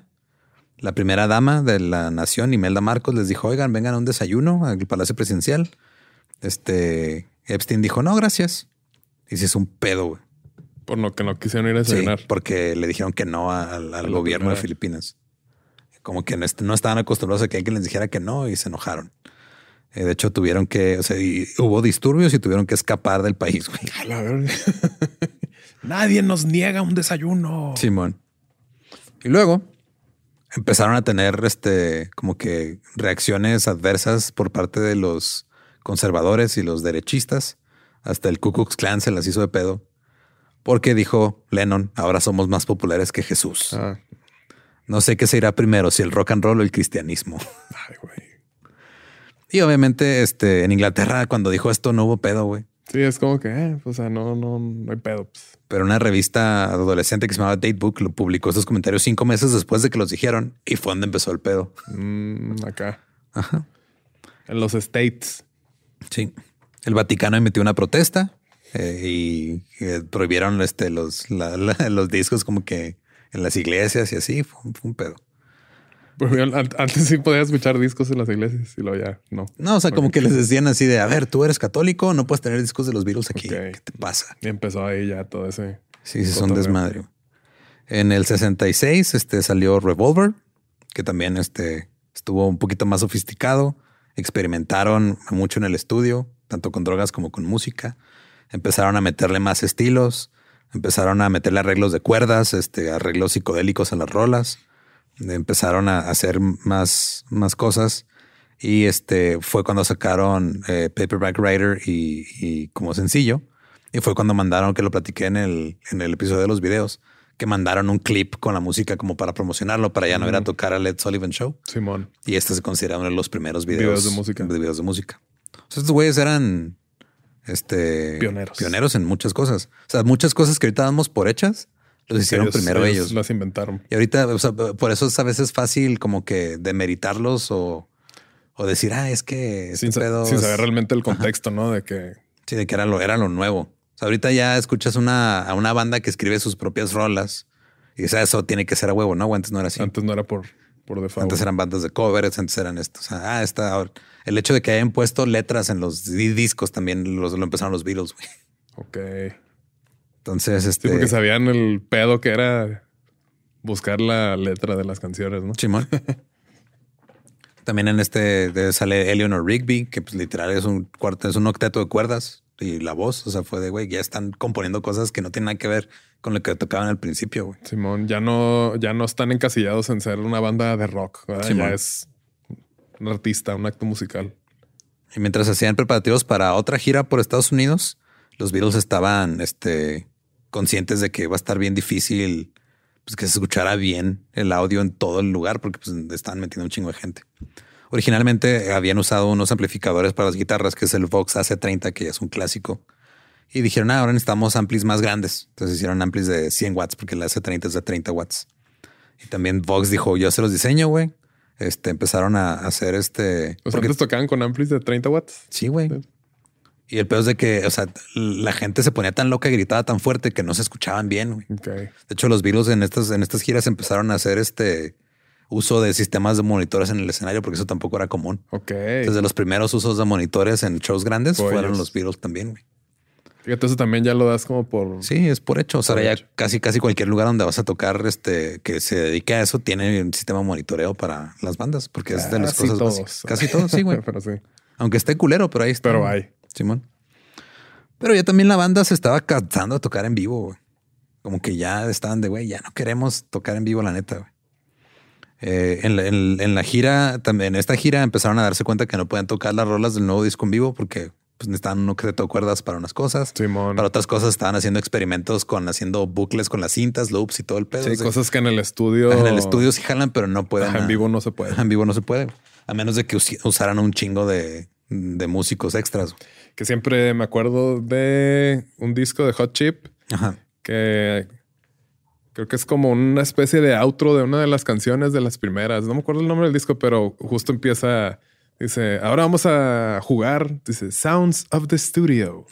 y que empiezan a hacer puras cosas que nada más se pueden hacer en el estudio, ¿no? Sí, man. Que pues está chido porque si tienes la limitante de ciertas cosas, pues mínimo aprovechar todo lo que se puede hacer, no hacer cosas Sí. como que bien únicas, güey, con ese color, con ese matiz. Que también volvemos a Beyoncé. Siento Ajá. que en una de las en una de las rolas del disco este maravilloso Ajá. Se me hace bien parecido. Seguro alguien escuchó, no sé si ya lo dije aquí todo, seguro sí, pero seguro alguien escuchó la rola de Hot Chip y es como que, ah, mira, hay que hacer esta versión. Y está muy parecido así. Pero pues sí es justo de que, ah, mira, en vivo no se puede hacer todo esto. Sí, de hecho lo que empezaron a hacer fue, ah, o sea, ya era- fue como una evolución natural, pero los Beatles en vivo y los Beatles en estudio eran cosas completamente diferentes. Entonces, el 29 de agosto eh, di- decidieron hacer su último concierto. Fue, güey, este va a ser el último, ya no vamos a tocar en vivo. Candlestick, Candlestick Park en San Francisco. Fueron cuatro años y en cuatro años habían tocado 1400 este, conciertos, güey.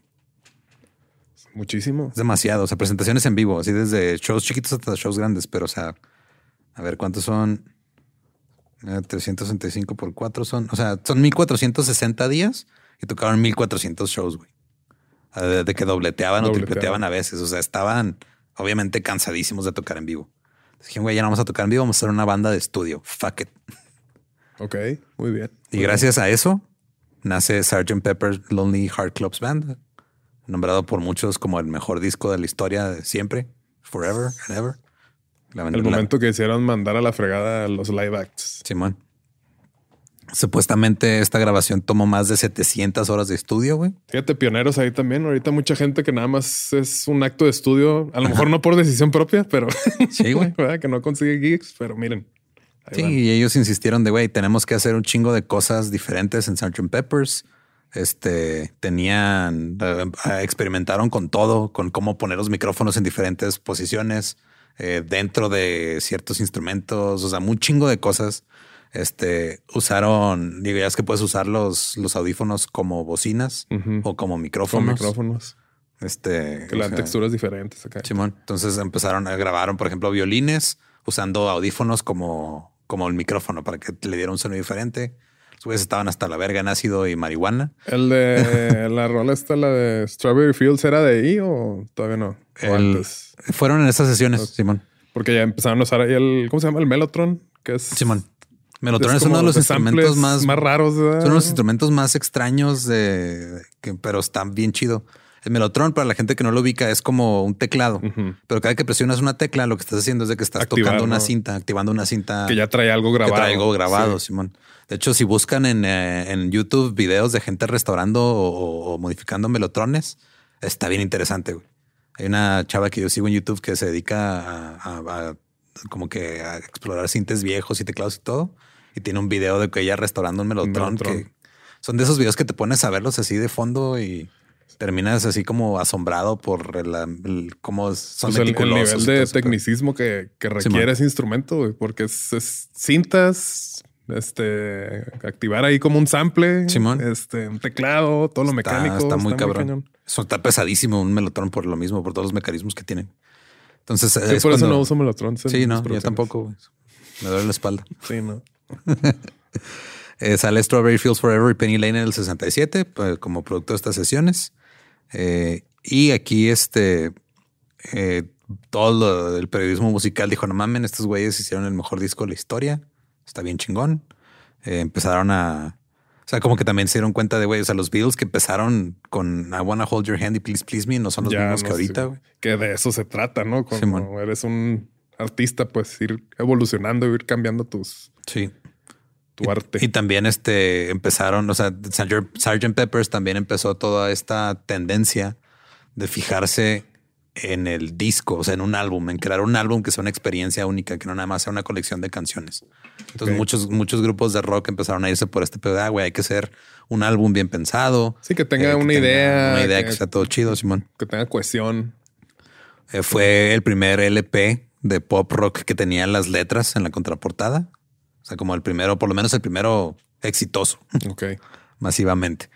Eh, la portada también dio mucho de qué hablar porque no nada más era una foto de ellos, era todo un pedo artístico, un collage bien chingón que fue diseñado por Peter Blake y Jan Hanworth. Sí, todos los detalles de, esa obra estuvieron muy bien pensados, ¿no? O sea, no nada más fue que, ah, mira, esta foto, este pedo acá, no, o sea, todo tiene un porqué. Sí, este dice que un, profesor incluso dijo que sus alumnos escuchaban la música del grupo con un grado de compromiso que yo puedo decir que yo les envidio. O sea, desde que yo nunca me he metido tanto a poner tanta atención a algo como mis alumnos están escuchando este disco. Ok. Eh, Sgt. Pepper encabezó las listas de, por 23 semanas consecutivas. Eh, vendió dos millones y medio de copias en, los tres meses después de su lanzamiento. Y es este el éxito inicial de Sgt. Pepper superó el de todos los álbumes que tenían los virus hasta ese momento. Y luego salieron este, dos proyectos cinematográficos que después de Sgt. Peppers, que fue Magical Mystery Tour, que era una película para televisión, y Yellow Submarine, que era un pedo animado. Eh, Magical Mystery Tour, cuando salió la gente dijo, esto es un asco, está culera, pinche película fea, güey. Es un pedo como que bien pretencioso, nadie le entiende, pero las rolas que salieron estaban chidas. Y los Submarines sí fue como que ah, eso está bien bonito, está bien padre, gracias por eso. Pero que chingue su madre Magical Mystery Tour. se mamaron, está bien culero. Y este empezaron a. está, pues, está medio rara. O sea, sí, sí, sí, como que son de esas cosas que dicen, ah, güey, la neta, sí, este. Pudieron no Nos mamamos poquito, Simón. Eh, y luego eh, pasó algo muy feo. Brian Epstein murió. Que el que decían que era el. Era el manager, sí, El manager era como. ¿El quinto Beatle o no? Ese no era. Eh, sí, pues era uno. Digo, varios han tenido el mote de quinto Beatle. Este, Brian Epstein, George Martin, Pete Best, Stuart Sutcliffe, este. Eh, Billy Preston, que te hablaré de Billy Preston más adelante. Eh, pero Billy Preston es el único que ha tenido el crédito tal cual como, como compositor de una rola. Ok. Entonces él sí tiene el crédito de quinto Beatle realmente. Ok, ok. creo que ya hemos platicado eso aquí, pero no me acuerdo en qué entonces, este. Ah, en el episodio de los quintos. Simón. Simón. En ese. y este. O sea, salió eh, la banda después de la muerte de, Brian Epstein. Obviamente todos estaban así, güey, ¿qué ahora qué vamos a hacer, güey? No sabemos qué pedo. Simón. Sí, fue un quiebre muy importante en la banda. Eh, después salió la banda sonora del Magical Mystery Tour. Eh, ahí lo sacaron como un EP doble más que como un LP. Entonces eran discos de seis pistas en lugar de un disco de 12. Ok.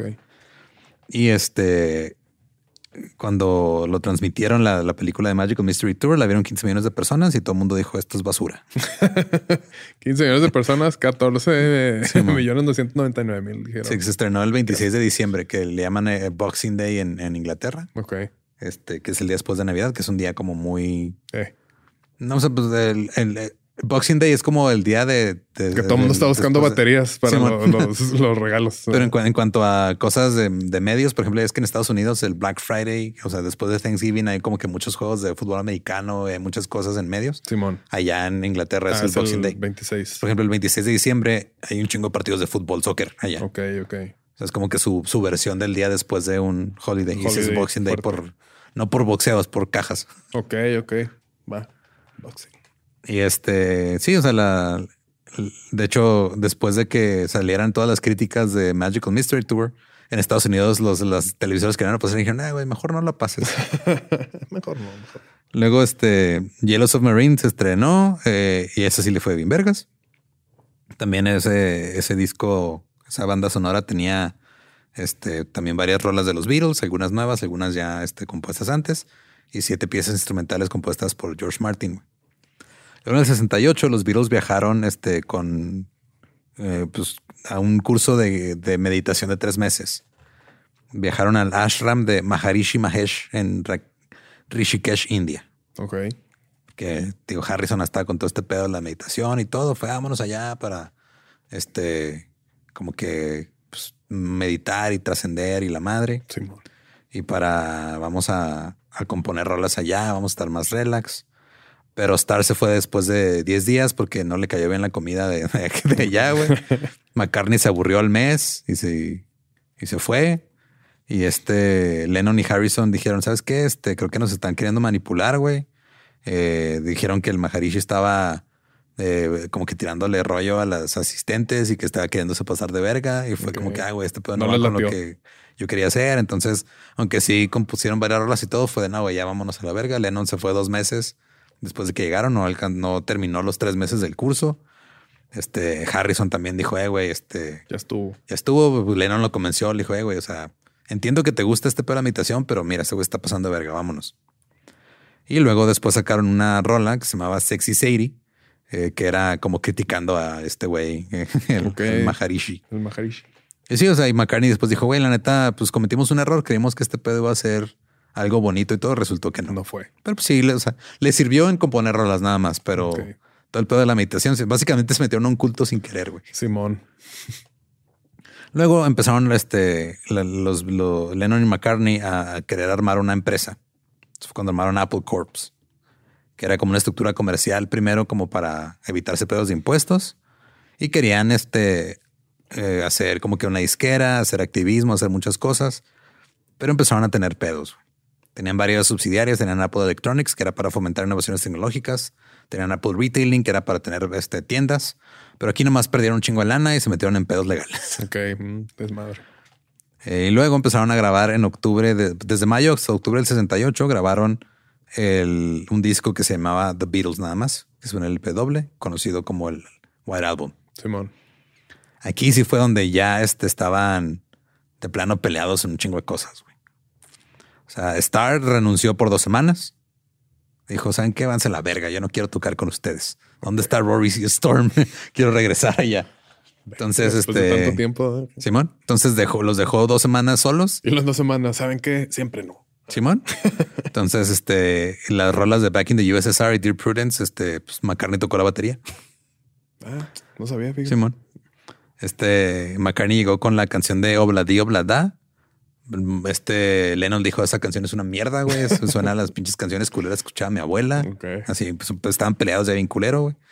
Y luego empezó el pedo de que Lennon estaba llevando a Yoko a su nueva, porque ya había tenido una esposa. Digo, no me metí en el, pedo de las vidas personales de estos güeyes porque Es son otro, desmadre sí. aparte muy cabrón. Sí, por sí ya podcast. llevamos un, este, eh, una hora diez aquí más o Está menos. bien, está bien, no hay prisa. Este, porque tenían ellos una regla de no llevar a sus parejas al estudio y Sí, a le Lennon le valió. verga. Ok. La neta, lo que de que se le eche la culpa a Yoko de haber separado a los Beatles es, No. exa- es una exageración, güey. Sí, fue circunstancial. Sí, o sea- pero sí, no fue culpa de ella. No fue culpa de ella, fue culpa de Lennon y McCartney. güey. O sea, porque ellos estaban peleándose por cualquier pendejada y usaron a Yoko como pretexto. Porque pues esa era... O sea, si hubiera sido Yoko Ono, hubiera sido cualquier otra pareja que hubiera Sí. llevado a Lennon a las grabaciones, el pedo ya estaba ahí. güey. Entonces, este... Yoko Ono, Yoko Dono, Yoko Trene, ¿verdad? cualquier número de Yoko. Este McCartney dijo que ya después dijo que ese álbum fue el que menos le gustó grabar. Este él y Lennon dij- dijeron después que esto fue el comienzo de la ruptura de la banda. Y aquí sí estaba muy marcado. O sea, hubo rolas que literal les, nomás las grabó Lennon, nomás las grabó McCartney. Ni siquiera este, estaban de acuerdo en que saliera la rola del otro güey ahí porque Mm. decían, no, no me gusta esta culera. Ya estaban como que muy, muy, muy peleados. Sí, culera, pero ¿por qué? Porque está culera. Simón. De hecho, Lennon dijo cada pista es una pista individual, no hay música de la banda realmente. Mm. O es Johnny la banda, o es Paul y la banda, o es George y la banda. O sea, cuando le tocaba a alguien como que ah, esta es tu rola, pues Simón, nosotros somos nomás tu banda como de músicos de sesión, güey, pero no había colaboración realmente. También este, ahí salió la canción más larga de los Beatles hasta el momento.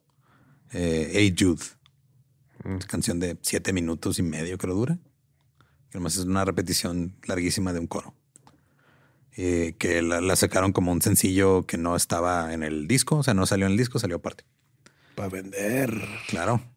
Ese es el disco que este siempre confundo Modest Mouse o Danger Mouse. Es Danger Mouse. Lo mezcló con, Sí, Danger con Mouse. uno de Jay-Z, ¿no? Sí, para hacer el, el Grey Grey Album. Album. Simón. Mm, para eso sirvió nomás.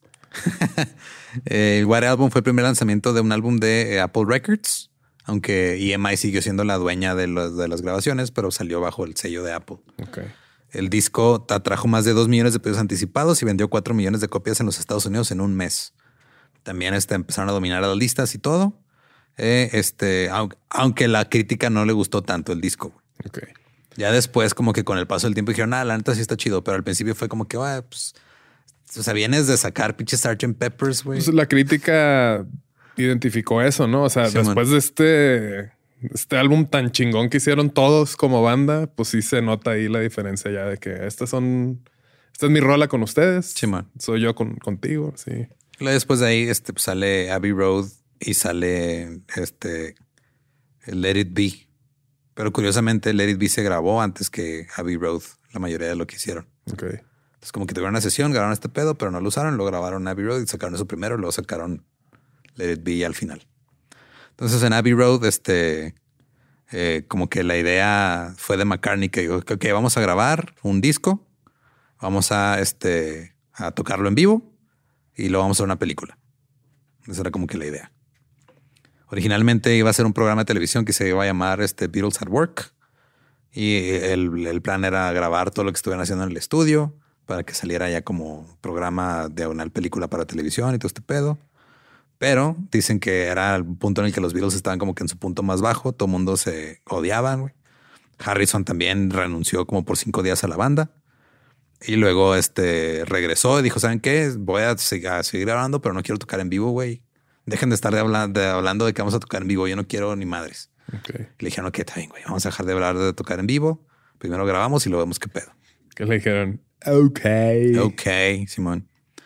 Y luego se empezaron a concentrar en terminar un nuevo álbum que inicialmente se tituló Get Back. Y empezaron a hacer las canciones que van a ser para el especial de televisión. También este les pidió a, Harrison, Harrison les pidió de, oigan, porque estamos grabando en este estudio que se llama Twickenham, vamos a grabar en Apple Studio, que se supone, porque aquí el pedo fue de Lennon y McCartney. Llegaron y usaron la, la lana de los Beatles para hacer Apple Corps. Pero y básicamente no les dieron opción a Ringo Starr y a. Harrison de decir que no. Entonces Harrison y Starr también perdieron dinero ahí.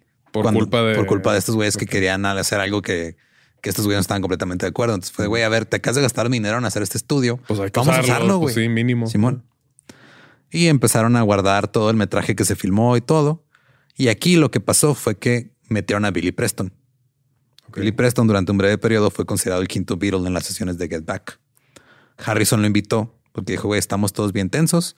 A lo mejor meter a otra persona nos tira Ayuda, paro a, sí. a- a no estar así queriéndonos matar el- uno al otro todo el tiempo. Y Billy Preston estuvo ahí durante nueve días de sesiones. Eh, Preston recibe crédito como, el- en- como escritor en, en Get Back y es el único músico que recibió ese reconocimiento que no haya sido este, parte Beatle. de los Beatles realmente. Un Beatle. El Beatle. Y después de que tocaron y ensayaron y todo, la banda no podía ponerse de acuerdo de cómo, este, eh, dónde iban a tocar ese concierto para presentar el disco. Fue cuando tocaban arriba de, de Mouse. Así es. Fue cuando tocaron arriba del bar Mouse en Savile Row en Londres el 30 de enero de 1969. Bim, birim, bim, bim, baby. board. Y luego, cinco semanas más tarde, el ingeniero Glyn Jones, este, que es como el productor no acreditado de Get Back, empezó a trabajar en, en la mezcla y todo. Porque básicamente la banda dijo, juegan lo que quieran, ya grabamos, ya estamos hasta la verga todos de todo mundo. Ya ahí está, ya grabamos, ya hagan lo que quieran. Empezaron otra vez a, a tener tensiones porque pues desde que murió Epstein no sabían cómo manejar el negocio y todo, ya han perdido lana con lo de Apple. Este Lennon, Harrison y Starr querían que Alan Klein eh, fuera el nuevo manager. Alan Klein era el manager de los Rolling Stones y de Sam Cooke. Este güey tiene experiencia. güey. Luego McCartney dijo, no, güey, yo quiero que mi suegro y mi cuñado. Qué vergas rato. Sí, John, este Lee y John Eastman, que eran este. Que, pero saben algo de la industria de que, pues no, pero pues para que estén ahí en la Sí, movida, ¿no? toquen familia, güey. Sí, sí, sí. Entonces, su- como que su, su punto medio fue, ok, que Alan Klein se, se ponga como manager comercial y que los Eastman sean los abogados. Ok. Pero pues ya se estaban demasiado tensos con todo, güey. Sí, ya, ya no estaba fluyendo, pues. Simón. Ya al tiempo después dijeron, ¿sabes qué? No, ah, este Klein se queda como el único. güey. O sea, ya es de, ya estuvo, despidieron a los, a los Eastman. Y luego McCartney se negó a firmar el contrato con Klein porque fue, güey, No quería pedo. eso. Pero pues los otros dijeron, güey, somos tres contra uno, te la pelas. Entonces, Ah, este, Ya, ya se estaban hartando de, sí. de todo, ¿no? Entonces, este Mar- Martin dijo este, que McCartney llegó, le dijo, güey, hay que hacer otro disco, porque las sesiones de Get Back habían sido una experiencia miserable. y empezaron a hacer las sesiones de Abbey Road. Entonces Abbey Road salió antes que las sesiones de Get Back, que después se convirtió en Let It Be, porque dijeron estuvo a la verga ese pedo. Me quedé pensando, o sea, todo, todo, o sea, tanto abusaron de tocar en vivo. Digo, no, a lo mejor no por decisión propia y todo, por todo acá, y pues se desgastó la, la, vida creativa de la banda, ¿no? O sí, güey, la neta. cañón, güey. Entonces, este. Qué cabrones observaciones doy, güey, neta, güey. Sí, sí te rifas. Te voy a tener un podcast. Simón.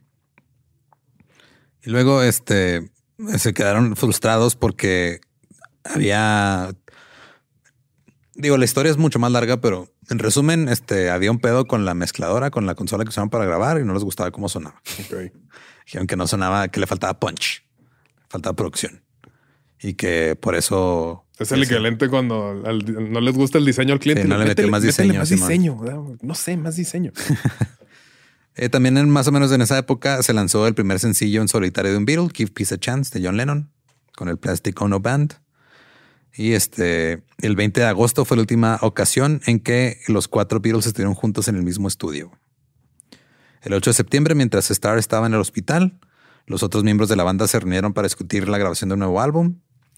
Eh, este, dijeron, ¿saben qué? Ya estuvo con En vez de ir a visitar a Star, mejor hay que reunirnos a Sí, güey, vamos a ver, qué, hacer, sin, sin Ringo. Eh, entonces dijeron, este, ok, vamos a hacer este pedo donde eh, vamos a hacer cuatro rolas de cada, este, cada una de Lennon, McCartney, Harrison y dos rolas de Ringo Starr. ¿Por qué tan culos con Ringo?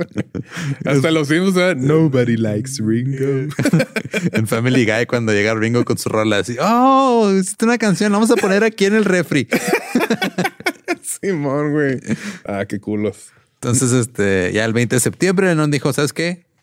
Eh, ya me voy, ya no quiero estar en la banda, pero dijo, ¿saben qué? No, no vamos a anunciarlo públicamente porque va a salir un disco, entonces no quiero que esto vaya a afectar las ventas. El 26 de septiembre sale Abbey Road, se venden 4 millones de copias en tres meses, encabeza las listas. La balada Something se publica como sencillo, que fue la composición de Harrison.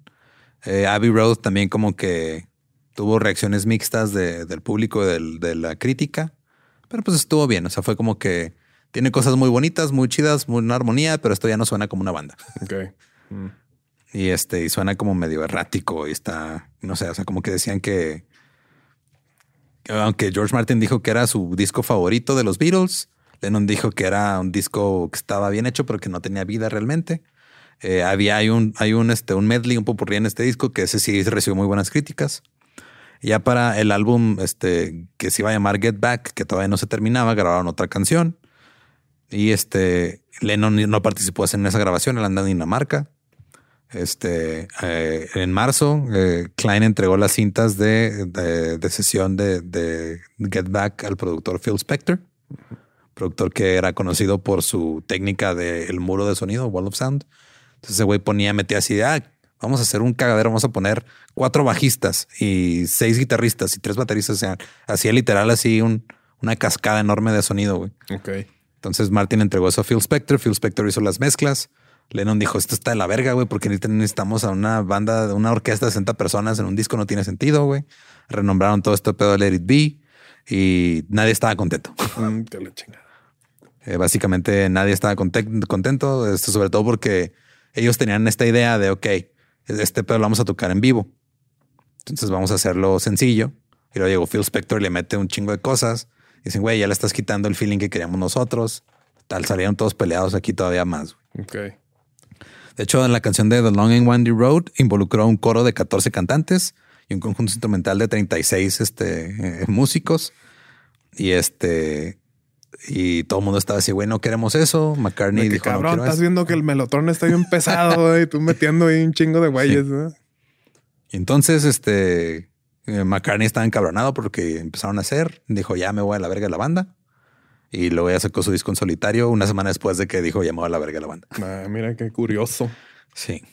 ¿Con Wings o todavía no era, no era Wings? Ah, no me acuerdo cuál fue el que sacó ahí, pero el 8 de mayo del 70 se estrenó Let It Be con el sencillo The Long and Winded Road. Eh, fue lanzado en los Estados Unidos, pero no en el Reino Unido, es el sencillo. La película Let It Be, que era como un documental, salió más tarde ese mes y ganó el premio a la Academia de eh, Mejor Banda Sonora Original en el 70. La academia. Esa academia, Simón. Este Jair se los dio. Jair. Y este también este, la crítica del documental de Let It Be fue de esta inculera. Eh, nomás este, lo hicieron por dinero y nomás estamos viendo cómo se colapsa una banda enfrente de nosotros. Y que todos así fingiendo asombro. No, Simón. ¿cómo creen? Y algunas personas dicen que Let It Be es el único disco de los Beatles que realmente recibió críticas negativas muy vocales en la prensa. Ok. Quiero decir, es el álbum como que más flojito. Pero tiene buenas rolas, pero pues es así como de... Eh, O sea, está... Es un buen disco, pero no es un buen disco de los Beatles. Patadas de ahogado. Sí, o sea, es como... Es la diferencia entre decir, o sea, es un buen disco. Ok, sí. si no sí, fuera sí. los Beatles, sería el mejor disco de cualquier banda que lo hubiera sacado. Pero digo, vienes de sacar... el renombre del Sí. Beatles, pues no está, no está a la altura, pues de. Simón.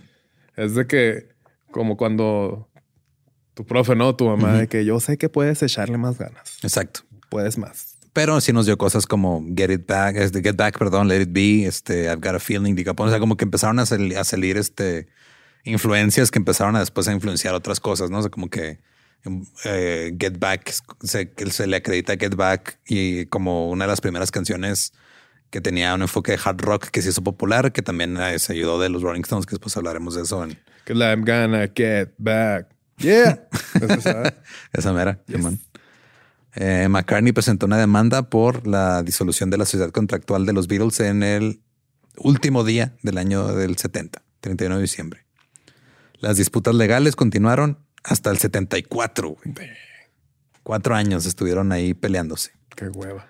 Lennon Un firmó año, un el- año por cada por cada integrante. integrante. Lennon firmó el papeleo para rescindir la sociedad contractual en Walt Disney en Florida, en el Walt Disney Resort. Está de vacaciones con su familia allá. En el Splash Mountain. Yay, Firmando acá. Lennon, McCartney y Harrison y Starr empezaron a lanzar discos en solitario eh, y a veces involucraban a uno o más de los demás Beatles. Eh, eh, Que era pues básicamente lo que venían haciendo en los Simón, últimos discos. Pero ¿no? ya, sin el, ya sin el nombre, de los sí, Beatles, sí. Simón. Eh, el único disco que incluyó a todos los Beatles, aunque en canciones separadas, fue el disco de Ringo. Y luego Harrison organizó el concierto para Bangladesh este, en el 71. Y luego hicieron este, como que de repente se juntaban para hacer así eventillos o cosas. Pero Lennon y McCartney nunca volvieron a grabar juntos. Luego empezaron a sacar compilados eh, las disqueras. Se sacaron lo que se conoce ahora como el álbum rojo y el álbum azul, que eran este como una compilación de lo que se grabó del 62 al 66 y del 67 al 70. Ok. un chingo, güey. Salieron multiplatino en Estados Unidos, platino en Reino Unido. Eh, sacaron, las disqueras empezaron a sacar este un chingo de recopilatorios y cosas nomás para exprimir al... El IP. Sí, güey, así de tenemos la propiedad intelectual, vamos a exprimirla, sacarle dinero a lo pendejo. Sacaron este el material inédito de The Beatles at the Hollywood Bowl, que fueron grabaciones en vivo. Y este todo fue explotado comercialmente por un chingo de años. Em- Estrenaron en Londres un musical en el 64 que se llamaba John Paul George Ringo and Bert. Ok. Y este tenía 11 canciones de Lennon McCartney y una de Harrison. Pero luego Harrison vio la obra y dijo, está en culera, quiten mi rola de ahí. Pero, güey, cuenta. Después salió el del musical este que era Off Broadway, que era Sgt. Peppers. Y, y luego o sea, empezaron a sacar otros musicales que era Beatlemanía y otras cosas que, o sea, como que ya era algo que había sido tan grande y tan mediático que no puedes controlar todo lo que va a salir de ahí. güey. Simón. Entonces, cuando de repente les pedían como colaboraciones, decían, a ver qué pedo, y lo decían, no, no me gusta, no está chido. Y siguieron haciendo más desmadres. Luego salió una película que se llamaba Sgt. Pepper's Lonely Heart Club Band en el Lonely Hearts Club Band, perdón, en el 78, protagonizada por Peter Frampton y los Bee Gees, y calificada como un fracaso y un fiasco horrible. en los 70s, muchas personas empezaron a ofrecerle dinero a los Beatles para que se reunieran. güey. Un promotor llamado Bill Sargent les ofreció 10 millones de dólares para un concierto en el 74. Le dijo, güey, 30 millones en el 76. Y luego dijo, "Se- les doy 50 millones. güey". No manches, güey. No quisieron. Y una de las cosas más famosas fue que el 24 de abril, durante una transmisión del 76, perdón, durante una transmisión de Saturday Night Live, Lorne Michaels, a manera de broma, dijo, oigan, les doy 3 mil dólares para que se reúnan en el programa. Lennon y McCartney estaban viendo el programa en vivo, güey. Están en el depa de Lennon, ahí nomás, este, ahí platicando, jangueando. que estaba cerquita del estudio Rockefeller Center. Simón. Y por un momento dijeron, ¿y si les quedamos de sorpresa, güey? Ah, no mames, güey. Ahora está bien verga. Pero pues no, no se armó. Pinches güeyes.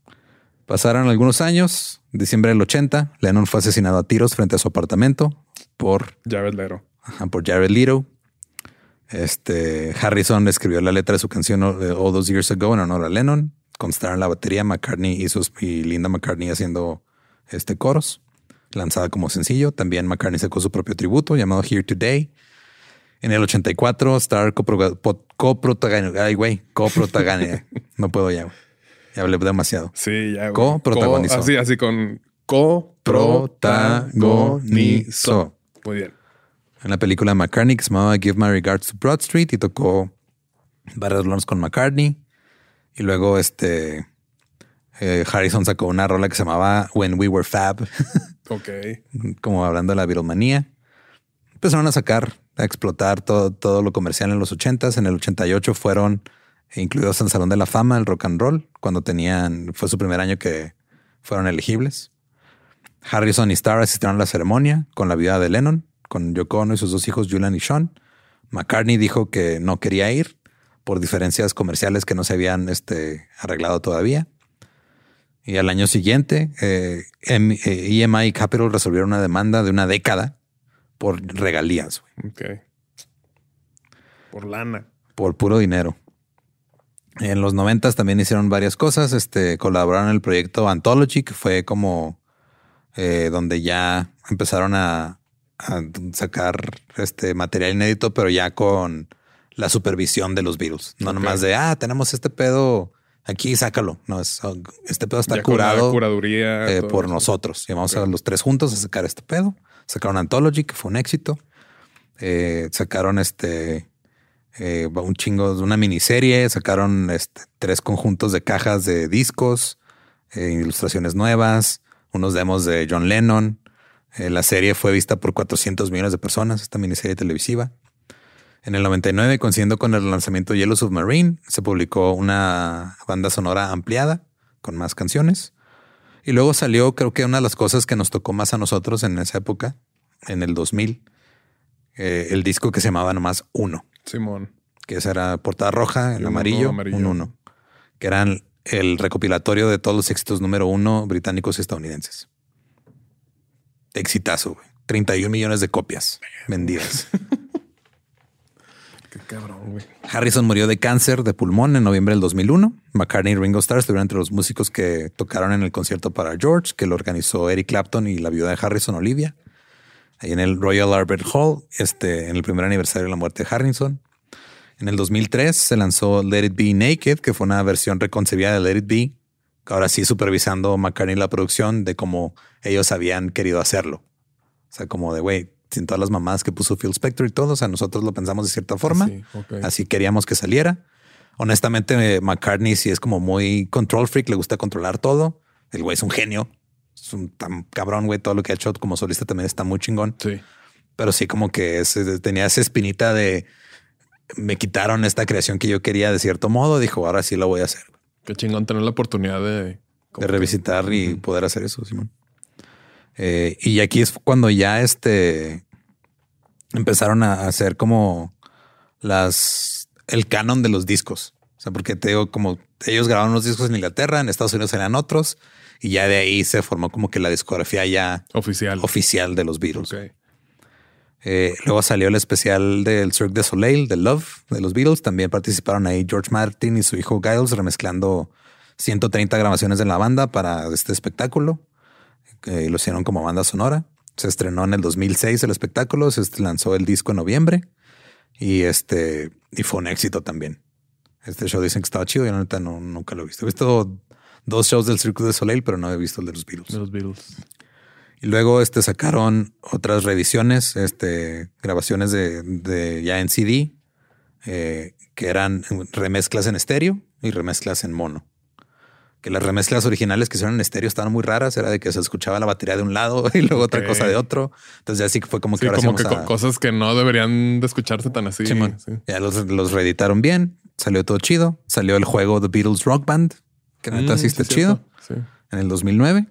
Y luego sacaron este el catálogo completo de la banda en formato USB.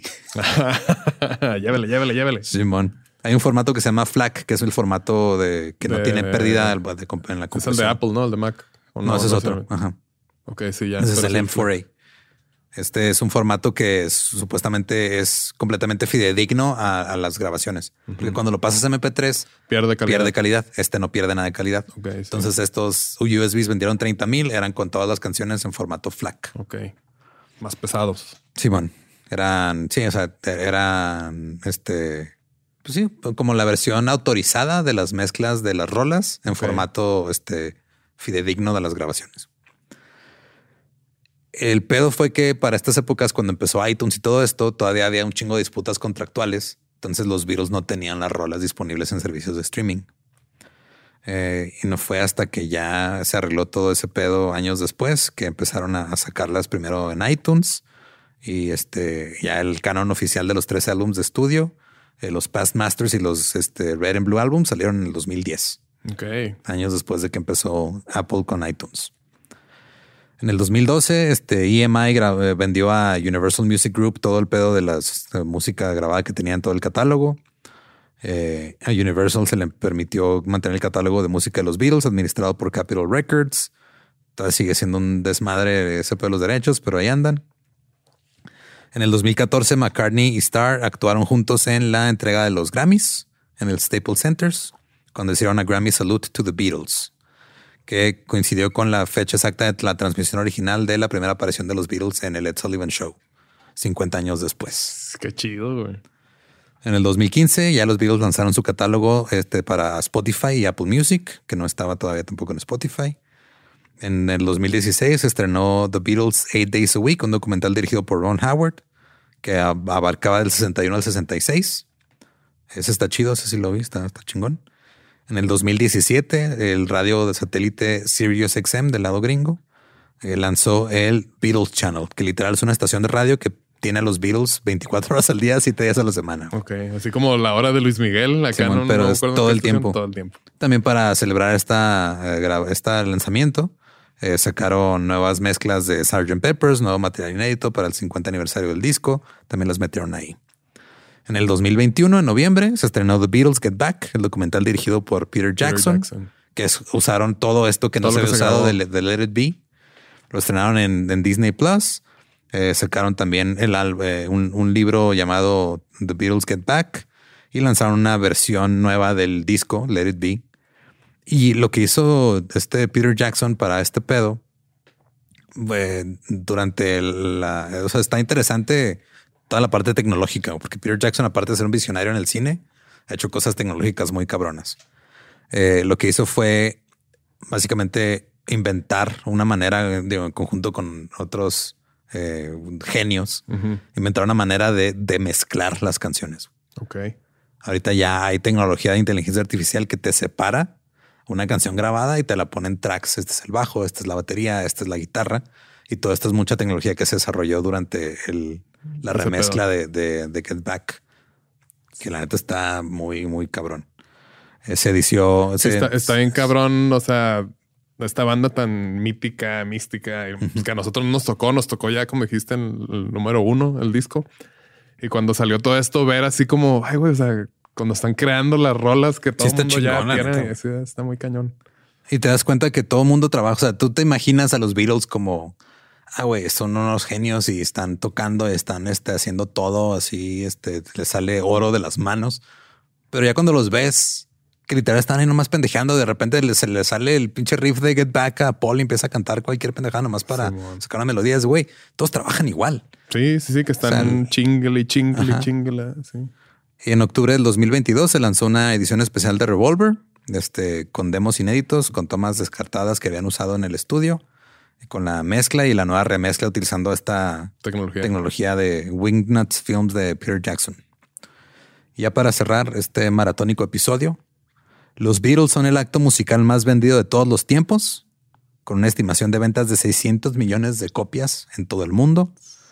Tiene el récord de la mayoría de números uno en la lista de álbumes del Reino Unido con 15, eh, números este, uno en Billboard en Estados Unidos con 20 y la mayoría de, sencillos, de sencillos vendidos en el Reino Unido con 21.9 millones. Ganaron 7 Grammys, 4 premios Brit, un premio de la Academia, con el de este LED viene el 70, y 15 premios Ivor Novello, que no sé cuáles son, pero son un chingo. son 15. Entraron al Salón de la Fama en el 88 y luego cada miembro fue este, incluido individualmente después, en el 94 y en el 2015. En el 2004 y 2011, el grupo encabezó las, listas de la revista Rolling Stone de los mejores artistas de la historia y la revista Time los nombró entre las 100 personas más importantes del siglo XX. Ahí no más. Nada más, güey. Qué cabrones, güey, la neta, güey. Este. Esto nomás es así súper resumido. O sea, súper resumido. Sin meternos mucho en chismes, sin meternos en vidas personales, sin meternos en. En el pedo de que Paul McCartney no es Paul McCartney. Sí, güey, sin tocar la, el Paul is dead, ni tocar teorías de conspiración, ni tocar este. El pinche pedo raro ahí de George Harrison y Eric Clapton compartiendo a, una, una mujer. este, Muchas cosas muy raras que pasan alrededor. Esto nomás es enfocándonos en la, carrera musical y muy, también muy por encimita, güey, sin meternos mucho a analizar así de lleno todos, pero es un chingo, güey. Güey, pues muy buen este, muy buen episodio, muy completo y es el primer, el, primero de los cuatro jinetes del apocalipsis británico. Voy a ser este eh, sincero. Eh, Beatles no es mi top de los cuatro. Ok. Eh, mi top son los Kinks. Los Kinks. Pero pues esos son los menos famosos, de hecho, de los cuatro. Ok, no, pues. Van como en orden de fama, güey. Es Beatles, Rolling Stones, The Who, The Kinks. Pero creo que si yo los tuviera que poner en un orden de cómo me, a mí, me, o sea, The Kinks, Beatles, eh, Rolling Stones y The Who. The Who. Ok. Siento que a The Who no le, o sea, me gustan muchas rolas y todo, pero siento que no le ha agarrado el, cariño así. Igual la hora que este, hagamos el episodio ya se los termino de agarrar bien el cariño. Muy bien, muy bien. Me, me agrada, me agrada esta, esta nueva temporada que viene con Tokio. Simón. Qué chingón. No, pues gracias por hacer todo este research. No, estuvo, estuvo chido. Dexter. Just 30 hojas de research más o menos. The Rolling Stones también está igual, güey. Entonces también va a estar larguito. Y pues, pues el playlist también va a estar bien pinche largo, güey. Sí, con tanto cambio, güey, tantos pedos de que este tienes tú el derecho, este yo, este es de UK, este es Es que son esas cosas que digo, obviamente ellos no, no pensaban, o sea, no, no estaban planeando o no, no visualizaban el convertirse en la banda más importante de todos los tiempos. Ellos están haciendo su música y se fue creando todo este monstruo alrededor de ellos. Y pues firmas contratos, pasan cosas que no sabes que van a pasar o que no tienes contempladas. O sea, a mí la parte que se me hace más cabrona de todo es cuando ellos dijeron, ¿sabes qué, güey? Ya no quiero hacer conciertos. Sí, ya, ya me Ajá, ese güey. O sea, yo quiero hacer música en el estudio y quiero hacer mi pedo y todo, pero ya me cansé de estar tocando en vivo, güey. O sea, tener los huevos como artista de decirle que no a todo ese negocio, güey. Decir, no quiero tocar en vivo, no quiero hacer este pedo, nomás quiero hacer esto. Aparte en ese género, ¿no? Porque en otros géneros, pues es muy común, ¿no? Pero decirle que no también, o sea, porque no nada más es, este, ellos empezaron como una banda en vivo, güey les gustaba y decir, sabes que ya no quiero y decirle que no también a, imagínate la cantidad absurda de dinero que hubieran ganado aparte de los shows. eso te creo que eso te demuestra que no lo hacían por dinero. Exactamente. Sí, sí, sí. Sí que se han hartado de tocar en vivo cuando pues creo que muchos de los que empezamos a coquetear con la música, pues es parte de lo que nos gustaba, ¿no? Como los toquines en vivo, güey. Es algo muy chingón. Pero pues ellos dijeron, no, ya no, yo nomás quiero, dame, dame mi LSD, mi marihuana y vámonos a la India a, componer rolas y luego regresamos aquí y luego nos peleamos más. Y ahí siguen. ¿Qué opinas, Yoko? Así es. Pues Esto fue muy una, un, episodio superficial, llamémosle superficial, pero, superficial. pero intenso. ¿Ficial o superficial? Superficial. Superficial. Ultraficial. Ultraficial si quieren escuchar este, más cosas, escuchen el podcast de Something About the Beatles. Llevan 250 y 760 episodios. Ahí van. Si quieren meterse de lleno con esto, porque sí, es un chingo, güey. Y apenas van en el primer disco, ¿eh? en ese A la Dick. Ajá. Eh, recuerden, eh, los playlists están en la descripción del episodio. Están en YouTube y en Spotify. Y si quieren compartirnos cuáles son sus rolas favoritas de los Beatles, cuál es su experiencia con ellos. Porque yo los conocí por mi mamá este, me gustaron, los escuchaba, todo chido. Y luego ya este, en la prepa, creo que fue cuando les puse un poquito más de atención. Y fue cuando empecé también a escuchar más a los Rolling Stones y descubrí a The Who y The Kings, pero los Kings me atraparon de una manera que no me atraparon los demás. Entonces llegaré a eso A su tiempo. a su tiempo. Muy bien. Síganos como músicos de sillón en todos lados. Ahí me encuentran como ningún Eduardo. Y yo estoy como arroba no soy Manuel. Y en otros lados como. Acá soy Manny. ¿Viste ese profesionalismo? Sí. Muy bien. Bien bajado. Así es. Gracias. Nos escuchamos la próxima semana. ¿Estás listo para convertir tus mejores ideas en un negocio en línea exitoso? Te presentamos Shopify. Tal vez no lo sabías, pero nuestro podcast More Than Mamis es un negocio y lo empezamos por supuesto para desahogarnos y hablar sobre la maternidad, no para convertirnos en expertas de ventas y del e-commerce. Así que sí, necesitábamos ayuda para vender nuestro merch y poner en marcha nuestra tienda. ¿Y cómo suena con Shopify? Llegó otra venta. Shopify es la plataforma de comercio que está revolucionando millones de negocios en todo el mundo. Ya seas un emprendedor desde tu casa o desde donde sea, Shopify es la única herramienta que necesitas para iniciar, administrar y hacer crecer tu negocio sin dificultades. Con Shopify puedo gestionar pedidos, envíos y pagos desde cualquier lugar, brindándote toda la información y estadísticas de tus ventas al detalle. Regístrate para un periodo de prueba con tan solo un dólar al mes en shopify.com barra sonoro, todo en Ve a shopify.com barra sonoro para llevar tu negocio al siguiente nivel. Shopify.com barra sonoro.